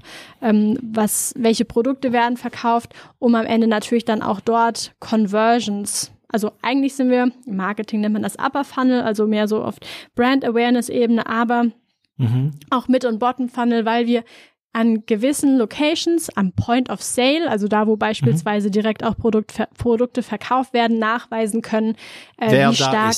Genau. Und da haben mhm. wir mit einer sehr bekannten ähm, Wurstmarke an Tankstellen ähm, einen Uplift zum Beispiel von in dem Sinne 25 Prozent an Verkäufen nachweisen können, mhm. äh, weil klar, die Kampagne wird ausgestrahlt, das Produkt ist platziert und äh, es gab eine AB-Kampagne, das ein AB-Testing, das heißt in einigen, in 50 Prozent der Tankstellen wurde diese Kampagne ausgestrahlt, in 50 Prozent nicht. Nicht. Und da, wo es ausgestrahlt wurde, gab es einen Uplift an Verkäufen direkt von 25 Prozent. Mhm.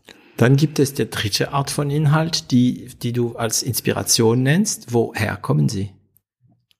Wer liefert genau, das diese sind in? Das sind ähm, Kooperationen mit Verlagshäusern, mit Publishern, mhm. ähm, aber auch mit Creatoren. Das heißt, mhm. ganz groß natürlich auch Influencer, äh, Leute, die coolen Content haben, der ist dann eher spezifischer. Also beispielsweise ein großer Influencer bei uns auf der Plattform äh, macht Marketing- und Sales-Tipps Mhm. Ähm, das, was man vielleicht sonst auf einem Handy irgendwie bei, bei TikTok finden würde. Ähm, aber wenn ich mich inspirieren lassen kann im Raum und ich sehe das auf einem Bildschirm, ohne mhm. wirklich mich auf einem Handy einzuloggen und dann da mhm. aktiv zu scrollen oder das hoffentlich mir ausgestrahlt wird, bekomme ich diese Tipps und Tricks äh, im Raum. Und mhm. das ist auch eine coole Maschine und äh, Revenue-Treiber für die, weil Creator normalerweise, ähm, ja, es sei denn, genau, es ist Sponsored also, Content. wer bezahlt diese, ähm, diese, diese Kreativen? Genau, das geht dann auch unter anderem von den Werbebudgets. Ah, okay, ab. jetzt verstehe ich. Mhm, mhm. Okay, Sponsored das heißt, Content. Ja, also ihr, ihr habt wirklich seine Welt äh, erschafft, also Marketplace, ne? Ja. Okay. Okay, wir haben also, ich glaube, jetzt verstanden, was die Vorteile und so weiter vom System sind. Ähm, wir haben ja auch verstanden, hoffentlich, mh, mm, wie das Ganze funktioniert, was möglich ist.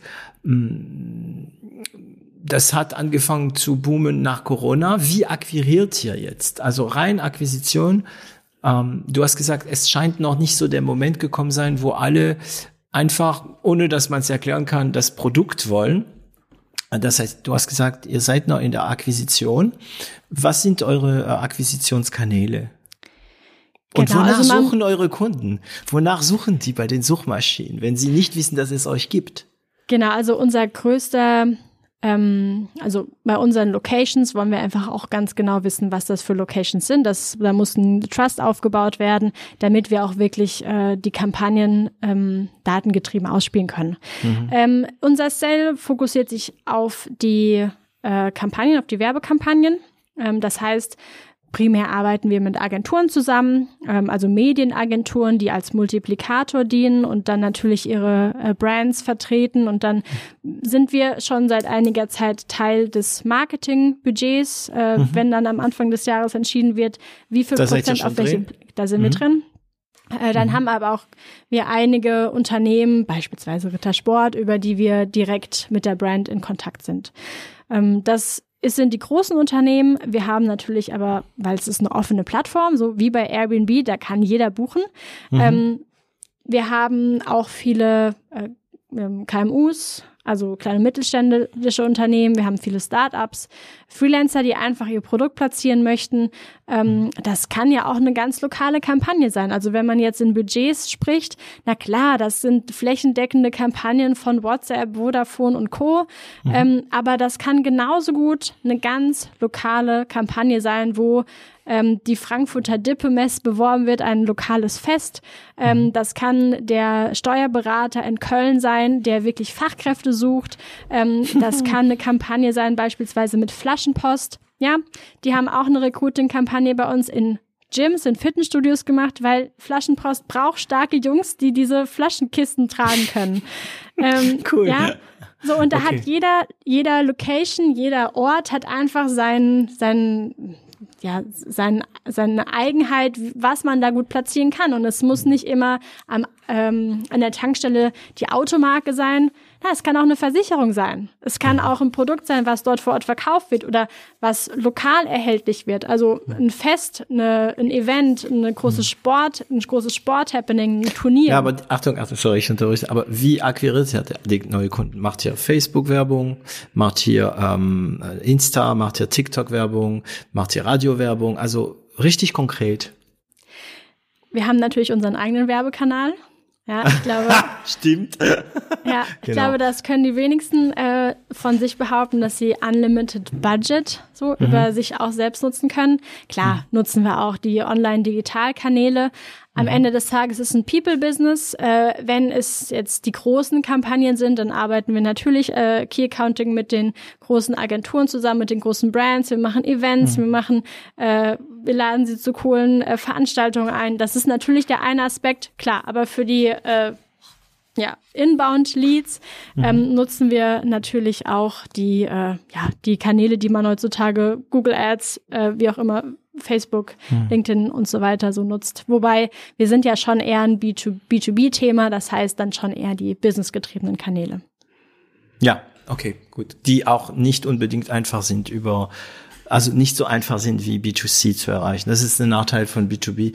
Ähm, wann war der Kipppunkt? Wann war das, wo, wo du bemerkt hast, wow, wow, weil ich meine, fünf, also vor Corona wart ihr zu was zwischen fünf und zehn Leute. Nach Corona immer noch wahrscheinlich. Ah nee, während Corona gewachsen eigentlich. Ja, während ähm, Corona haben wir das Risiko auf uns genommen und haben die ersten Mitarbeiter, also wirklich auf Vollzeit äh, mhm. auf der Payroll angestellt.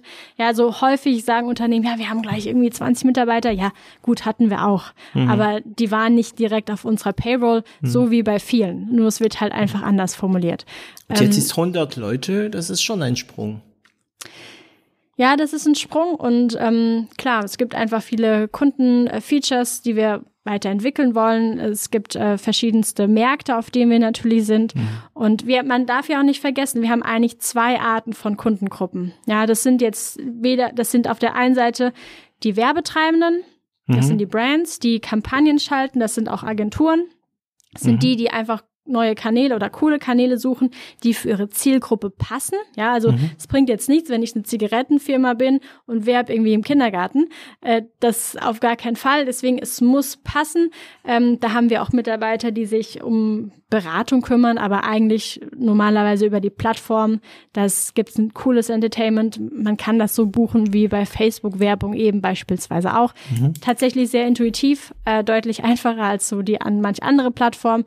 Man kriegt aber auch ein Business View und kann natürlich dann auch in den ganzen Reports und Monitoring Features mhm. äh, einen ganz anderen, nochmal tiefen Einblick und auch tiefes Steering, tiefes ähm, Steuern auch bekommen. So mhm. neben diesem werbetreibenden Thema haben wir noch eine andere Kundengruppe natürlich und das sind die Locations. Also diejenigen, die unsere Content Management Hardware System, unsere Software nutzen und um dann äh, ja erstmal natürlich ihren, ihre Fernseher zu bespielen und um äh, Geld zu verdienen. Hm. Ähm, also ihr habt ein CEO, ihr habt ein COO, ihr habt ein CTO, ihr habt ein CMO. Wer macht Personal bei euch? Wer ist mehr drin von euch vier? Du? Ich habe das bei mir mit im Team. Ähm, ja, ich passt irgendwie zu deinem Profil, ne? Kultur und so. Also ja. ja. Ähm, also es gibt ein separates äh, People and Culture Team und ein mhm. separates äh, Marketing Team, die sind unterschiedlich. Mhm. Also habt ihr eine Personalleiter beziehungsweise Leiterin? Seit wann? Wann war das?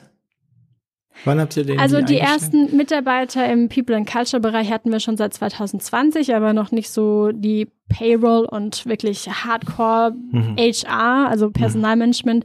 Mhm. Äh, das habe ich dann noch mit äh, begleitet und jetzt haben wir seit äh, einiger Zeit auch ähm, da einfach noch eine zweite Person, die und halt noch immer noch jemand, der damit supportet. So, mhm. ähm, genau, da sind wir jetzt ein Team von drei, vier Leuten.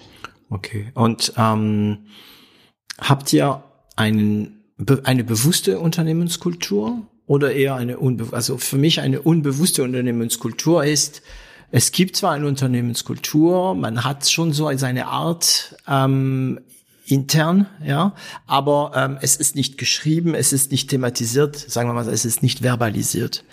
Ähm, habt ihr eine Unternehmenskultur, die verbalisiert ist oder nicht? Ja, ähm, am Anfang, klar, da wird die Unternehmenskultur stark von den Gründern vorgelebt. Also diejenigen, die den Samen gesät haben, aber mhm. mittlerweile kommen so viele coole Gärtner und Experten einfach mit hinzu, dass sich mhm. diese Kultur ja auch weiterentwickelt hat. Genauso mhm. wie Visionen oder wie wir einfach äh, gemeinsam zusammenarbeiten wollen.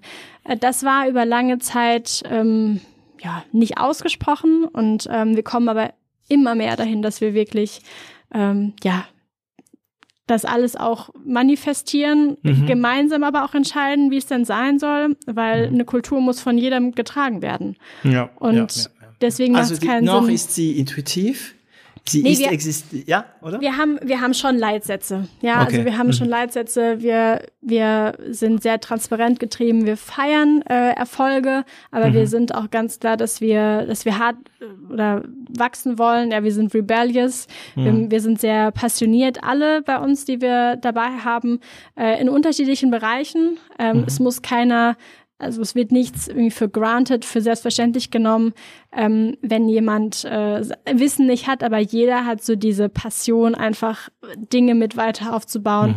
Mhm. Äh, das ist Teil der Kultur. Äh, wir sind sehr international getrieben. Äh, wir haben 30 verschiedene Nationalitäten. Das heißt, Englisch äh, ist Englisch ist unsere Geschäftssprache, Teamsprache. Ah, mhm. Ähm, und wir ähm, machen auch viele Events zusammen. Wir hatten jetzt gerade unser fünfjähriges, fünfjährigen Geburtstag. Da kam das gesamte internationale Team nach Berlin. Wir Echt? hatten, ja, wir hatten viele Events. Wir hatten einen coolen äh, Galaabend und ansonsten einmal im Monat ist es so, dass normalerweise ähm, eine Person aus jedem Land vorbeikommen kann ähm, für eine ja, Internationals Week nennen wir das. Und ansonsten ist der Austausch aber auch wirklich entweder digital oder physisch ähm, auch mhm. sehr groß. Ähm, das Thema Kultur über die Grenzen hinweg ähm, musste man einfach wirklich auch konstatieren, sich gemeinsam hinsetzen, weil das ist nicht für selbstverständlich ne? genommen. Mhm, mh, mh. Ja. Das ist äh, also äh, schwierig ähm, ja, es muss man schon bedenken, weil da gibt's Riesenunterschied. Ähm, wie viel Prozent, also Pi mal Daumen, ich meine, ich kann, ich kann mir vorstellen, dass du die Zahl nicht kennst, aber wie viele Leute sind Homeoffice, äh, wie viel sind im Büro? Tatsächlich sind die meisten im Büro. Ähm, ah, es cool. passiert so viel, ähm, die meisten sind nur ein, vielleicht einen Tag in der Woche im Office selbst. Mhm. Äh, wir haben in einigen äh, Städten, wo wir ganz, ganz wichtig natürlich lokal Menschen auch vor Ort haben, da haben wir jetzt kein Office. Deswegen, wir möchten dann lieber jedem die Möglichkeit geben, auch dann ein paar Tage immer mal wieder in Berlin zu verbringen oder mhm. halt in Paris oder in London. Aber es passiert einfach so viel und das Team Gefühl und das, was man so einfach mit den Kollegen so macht, sei es äh, so abends oder am Flurfunk oder irgendwie mal eine Playstation zu spielen oder kulturelle Abend, jeder bringt was zu essen mit.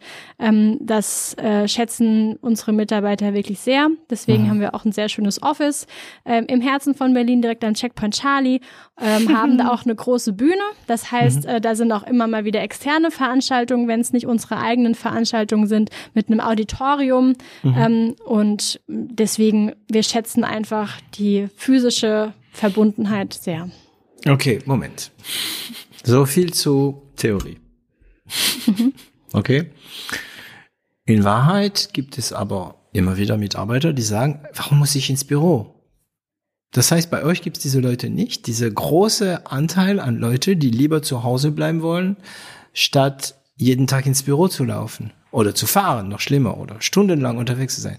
Ihr habt da überhaupt kein Problem. Du musst nie kämpfen, nie versuchen, Gründe zu geben, ins Büro zu kommen.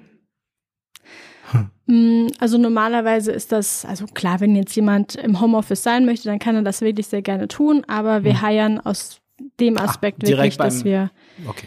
Genau, und äh, man, also klar, wenn jetzt jemand irgendwie familiär auch gern lieber mehr. Ja, das Tage sind aber die, die Sonderfälle, ne? Aber also ich erlebe, äh, interessant, weil ich erlebe bei, bei meiner Firma, ja, ich hatte die Argumente nicht mehr. Und ähm, obwohl ich jemand bin, ich bin ein Rudeltier, ich will ja mit anderen mhm. sitzen, ich bin auch davon überzeugt, dass man äh, konstruktiver, kreativer, ähm, ist, wenn man zusammensitzt, zumindest mindestens drei Tage die Woche.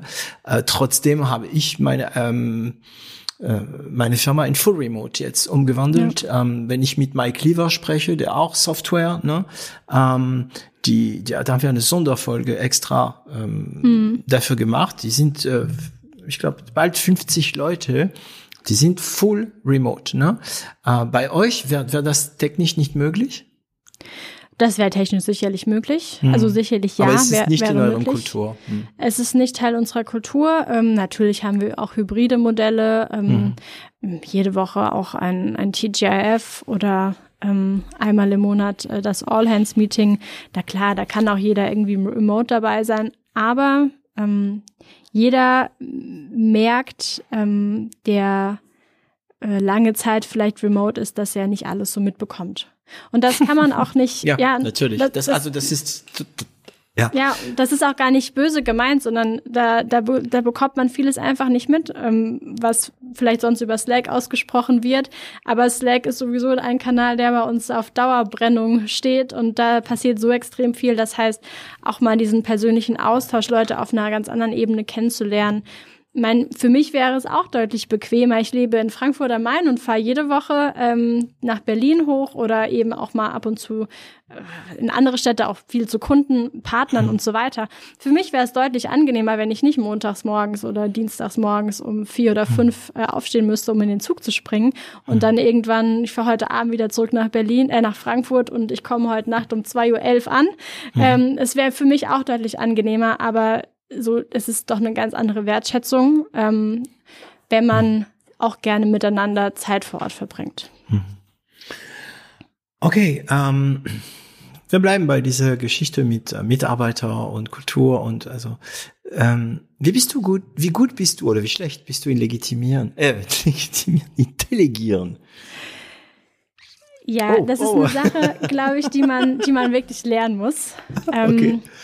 Weil klar, am Anfang des, wenn man eine Idee hat, dann möchte man das irgendwie genauso umsetzen, wie man das, wie man sich das überlegt hat. Aber das macht so gar keinen Sinn. Man will sich ja coole Talente mit ins Team holen und man holt sich die coolsten Talente mit ins Team einfach, weil äh, ja, man, man möchte es weiterentwickeln, mhm. viele Perspektiven mit reinbringen, vieles Know-how, vieles, viele Knowledge mit reinbringen. Und äh, deswegen ist es ganz wichtig, da auch einen Abstand zu lernen und loslassen zu können, dass man weiß, Mensch, das ist, das so ein Experte, der kann das noch viel besser und im besten Fall kann er das mhm. deutlich, deutlich besser als ich, weil ich möchte mir nur Leute mit ins Team holen, die besser sind als ich. Ähm, mhm. Auf den verschiedensten Aber Ebenen. kannst du das gut? Oder also kannst du einfach Lâcher Prise abgeben oder musst du dich so manchmal ein bisschen zwingen? Obwohl, also ich habe ja. verstanden, dein Gehirn weiß ganz genau, ähm, ähm, was, äh, was gut ist, was schlecht ist, was, aber wie ist dein äh, Empfinden? Gibst du einfach ab oder äh, ist es schwer? Bist du noch sehr operativ? Mm, als Gründer, glaube ich, ist man immer gerne mit involviert und auch gerne mal operativ dabei. Ich glaube, mhm. da ähm, das liegt einfach in der Natur der Sache. Also mhm. ist eine super Herzensangelegenheit, das, was wir alle so tun, auch du als Unternehmer. Mhm. Ähm, ja, es ist manchmal sicherlich nicht einfach, aber wenn man sich den Zeitaspekt und die verschiedenen Themen anschaut, auf die man arbeitet, also es ist immer wieder, muss man sich dran erinnern, Mensch, wir arbeiten nicht mehr nur im Unternehmen, sondern unsere um. große Aufgabe ist, am Unternehmen, genau, am, am mhm. Unternehmen zu arbeiten. Und ähm, ja, jeder hat, jeder hat gleich viel Zeit und ähm, deswegen, ja, manchmal läuft es bestimmt nicht perfekt. Das muss ich auch weiter noch lernen. Ähm, mhm. Aber ich glaube, mit den Leuten, die man so sich ins Team geholt hat und die wir gemeinsam so auch entwickeln und da hat man auch dann mittlerweile ein tolles Vertrauen aufgebaut, dass man auch Dinge einfach abgeben kann. Mhm. Und die Person denkt das nochmal auf ihrer ganz anderen Perspektive weiter und das ist ja auch das Tolle. Nicht nur einfach das operative Ausführen, sondern das weiter, weiterdenken, das Weiterarbeiten. Mhm. Kannst du zwei Wochen in Urlaub gehen, ohne irgendwas machen zu müssen? Kann ich, ähm, aber ich bin trotzdem gern involviert und bin auch mit dabei. Weil ich weiß, es läuft sicherlich alles sehr gut und das hat auch die Vergangenheit bewiesen, äh, dass das mhm. funktioniert. Ähm, aber man möchte ja immer noch involviert sein oder zumindest wissen, was gerade so passiert und ja. Ja, ja. ist deine Leidenschaft. Ne? Also ich meine, es ist, äh, ich glaube, das könnte nicht sein, wenn ich dich frage, wie lange kannst du bleiben ohne Trompete spielen? Ja. Es juckt also, dann irgendwann, oder? In den Finger. Das, das juckt und leider habe ich die nicht immer dabei. Das ist bei meinem Handy und Laptop anders. Ich glaube, deine Mitarbeiter würden sich vielleicht bedanken, dass du sie nicht immer dabei hast. Aber egal wie gut man spielt, irgendwann mal spielt man nach Ruhe. Okay. Ja, wahrscheinlich. Okay. So, wir haben jetzt eigentlich eine gute Runde gemacht. Ähm, und wir kommen langsam ans Ende der Geschichte. Und da gucken wir mal kurz in die Zukunft. Hm, wo willst du jetzt noch hin? Also wo willst du? Wo wollt ihr, Dimitri, Alexander, Svetoslav und du, wo wollt ihr noch hin?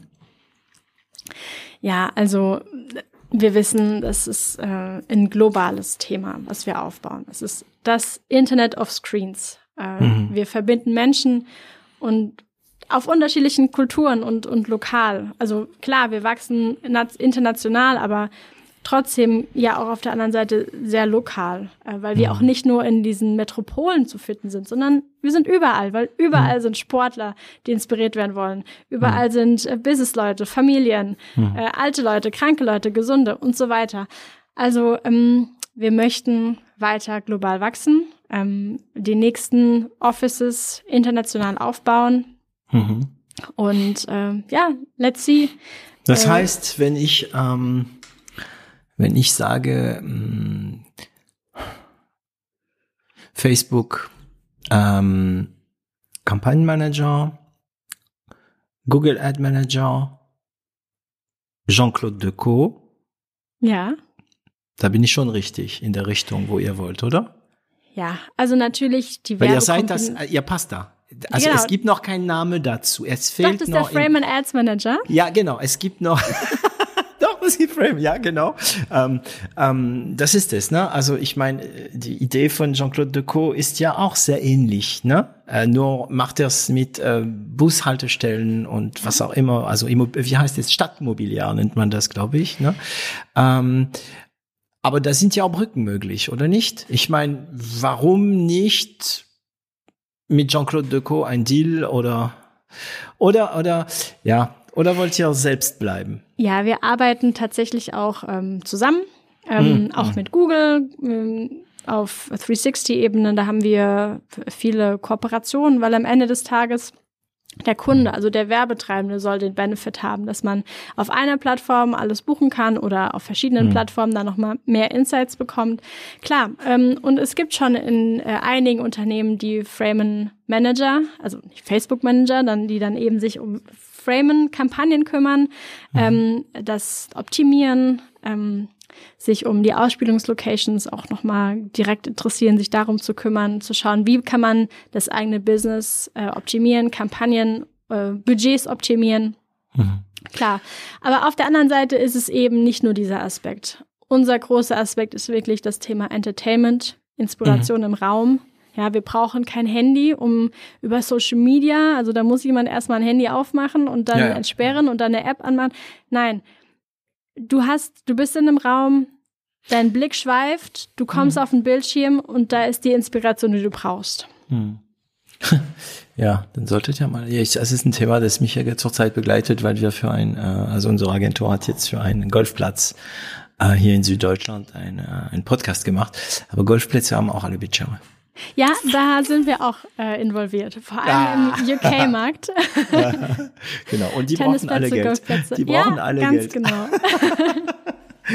okay, ähm, gut. Traditionell ähm, stelle ich äh, immer eine eine letzte Frage zu meinem Gast. Äh, da du natürlich alle Folgen von 0 auf 1 gehört hast, weißt du, welche Frage zu dir kommt. Ähm, ich muss aber überlegen, welche, welche Moment ich aus deinem Leben, ja, genau. Ähm, wenn, wenn du die, also etwas jüngere äh, Magdalena, ähm, die gerade in Amerika angekommen ist für ihr Praktikum, ähm, etwas ins Ohr flüstern könntest, was würdest du ihr sagen? Ich glaube, Vertrauen. Mhm. In? Man hat Vertrauen in sich und Vertrauen in, in das Umfeld. Hm. Ich mache mir häufig viele Gedanken. Ja, tun wir äh, doch alle. Ja. und das ist so ein Thema. Äh, einfach, einfach machen. Es ist gut, wie es ist. Und man muss sich für nichts rechtfertigen. Äh, es ist alles ein Weg. Die eine Tür geht zu, die andere geht auf. Mhm. Und ähm, einfach, wenn es gerade nicht so läuft, dann einfach in so eine Makroperspektive einen Schritt nach oben gehen. So, was ist eigentlich das große Ganze und mhm. wo zahlt es ein und wie kann ich was nutzen? Und was wird die Antwort denn? Ja, dass man einfach äh, vertrauen soll. also hast du, okay. Cool. Magdalena, äh, vielen Dank. Ähm, ich habe interessanterweise einen äh, ganz neuen Bereich kennengelernt, aber wieder mal bemerkt, die Parallele, da kam, also ich habe sehr, sehr früh auf meine, auf mein Blatt äh, Jean-Claude Decaux geschrieben, weil das ist wirklich der gleiche Business in modern. Ne? Ähm, ich habe auch mich, äh, ja, stimmt, eine Sache, ähm, Du hast gesprochen von revolutionieren. Warum hast du nicht von disrupten gesprochen? Einfach war das ein Zufall oder meidest du das Wort? Oder? Mm, doch, also am Ende des Tages kann es natürlich auch eine gewisse Disruption sein. Mhm. Aber wir müssen natürlich auch also das, was bisher aufgebaut wurde in, in unserem Umfeld, ist da ja nicht ohne, ohne Grund da. Und deswegen, äh, klar, disruptieren wäre dann vielleicht besser angepasst, aber Revolution hört sich einfach more rebellious, rebellious. an. ich wusste, das Wort kommt wieder. Okay, ja. okay, Frage beantwortet. Magdalena, ich bedanke mich äh, bei dir und ich grüße auch Caro, die heute bei uns ist.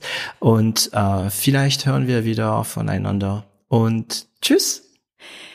Merci beaucoup, David. Hat mich sehr gefreut und ähm, freue mich, weitere Podcasts von euch zu hören. Et voilà, Sie haben es geschafft, diese Folge bis zum Ende zu hören und ich danke Ihnen dafür. Sollte Ihnen dieser Podcast gefallen, vergessen Sie nicht, ihn zu teilen und darüber zu sprechen. Abonnieren Sie uns und zwingt Freunde und Familie es auch zu tun. Sie finden uns auch online unter 0auf1.com. Und falls Sie eine Internet- und Medienagentur mit einem breiten Spektrum an Erfahrungen und Kenntnissen brauchen, melden Sie sich. Das Team von L'Agence wird sich besonders gut um Sie kümmern.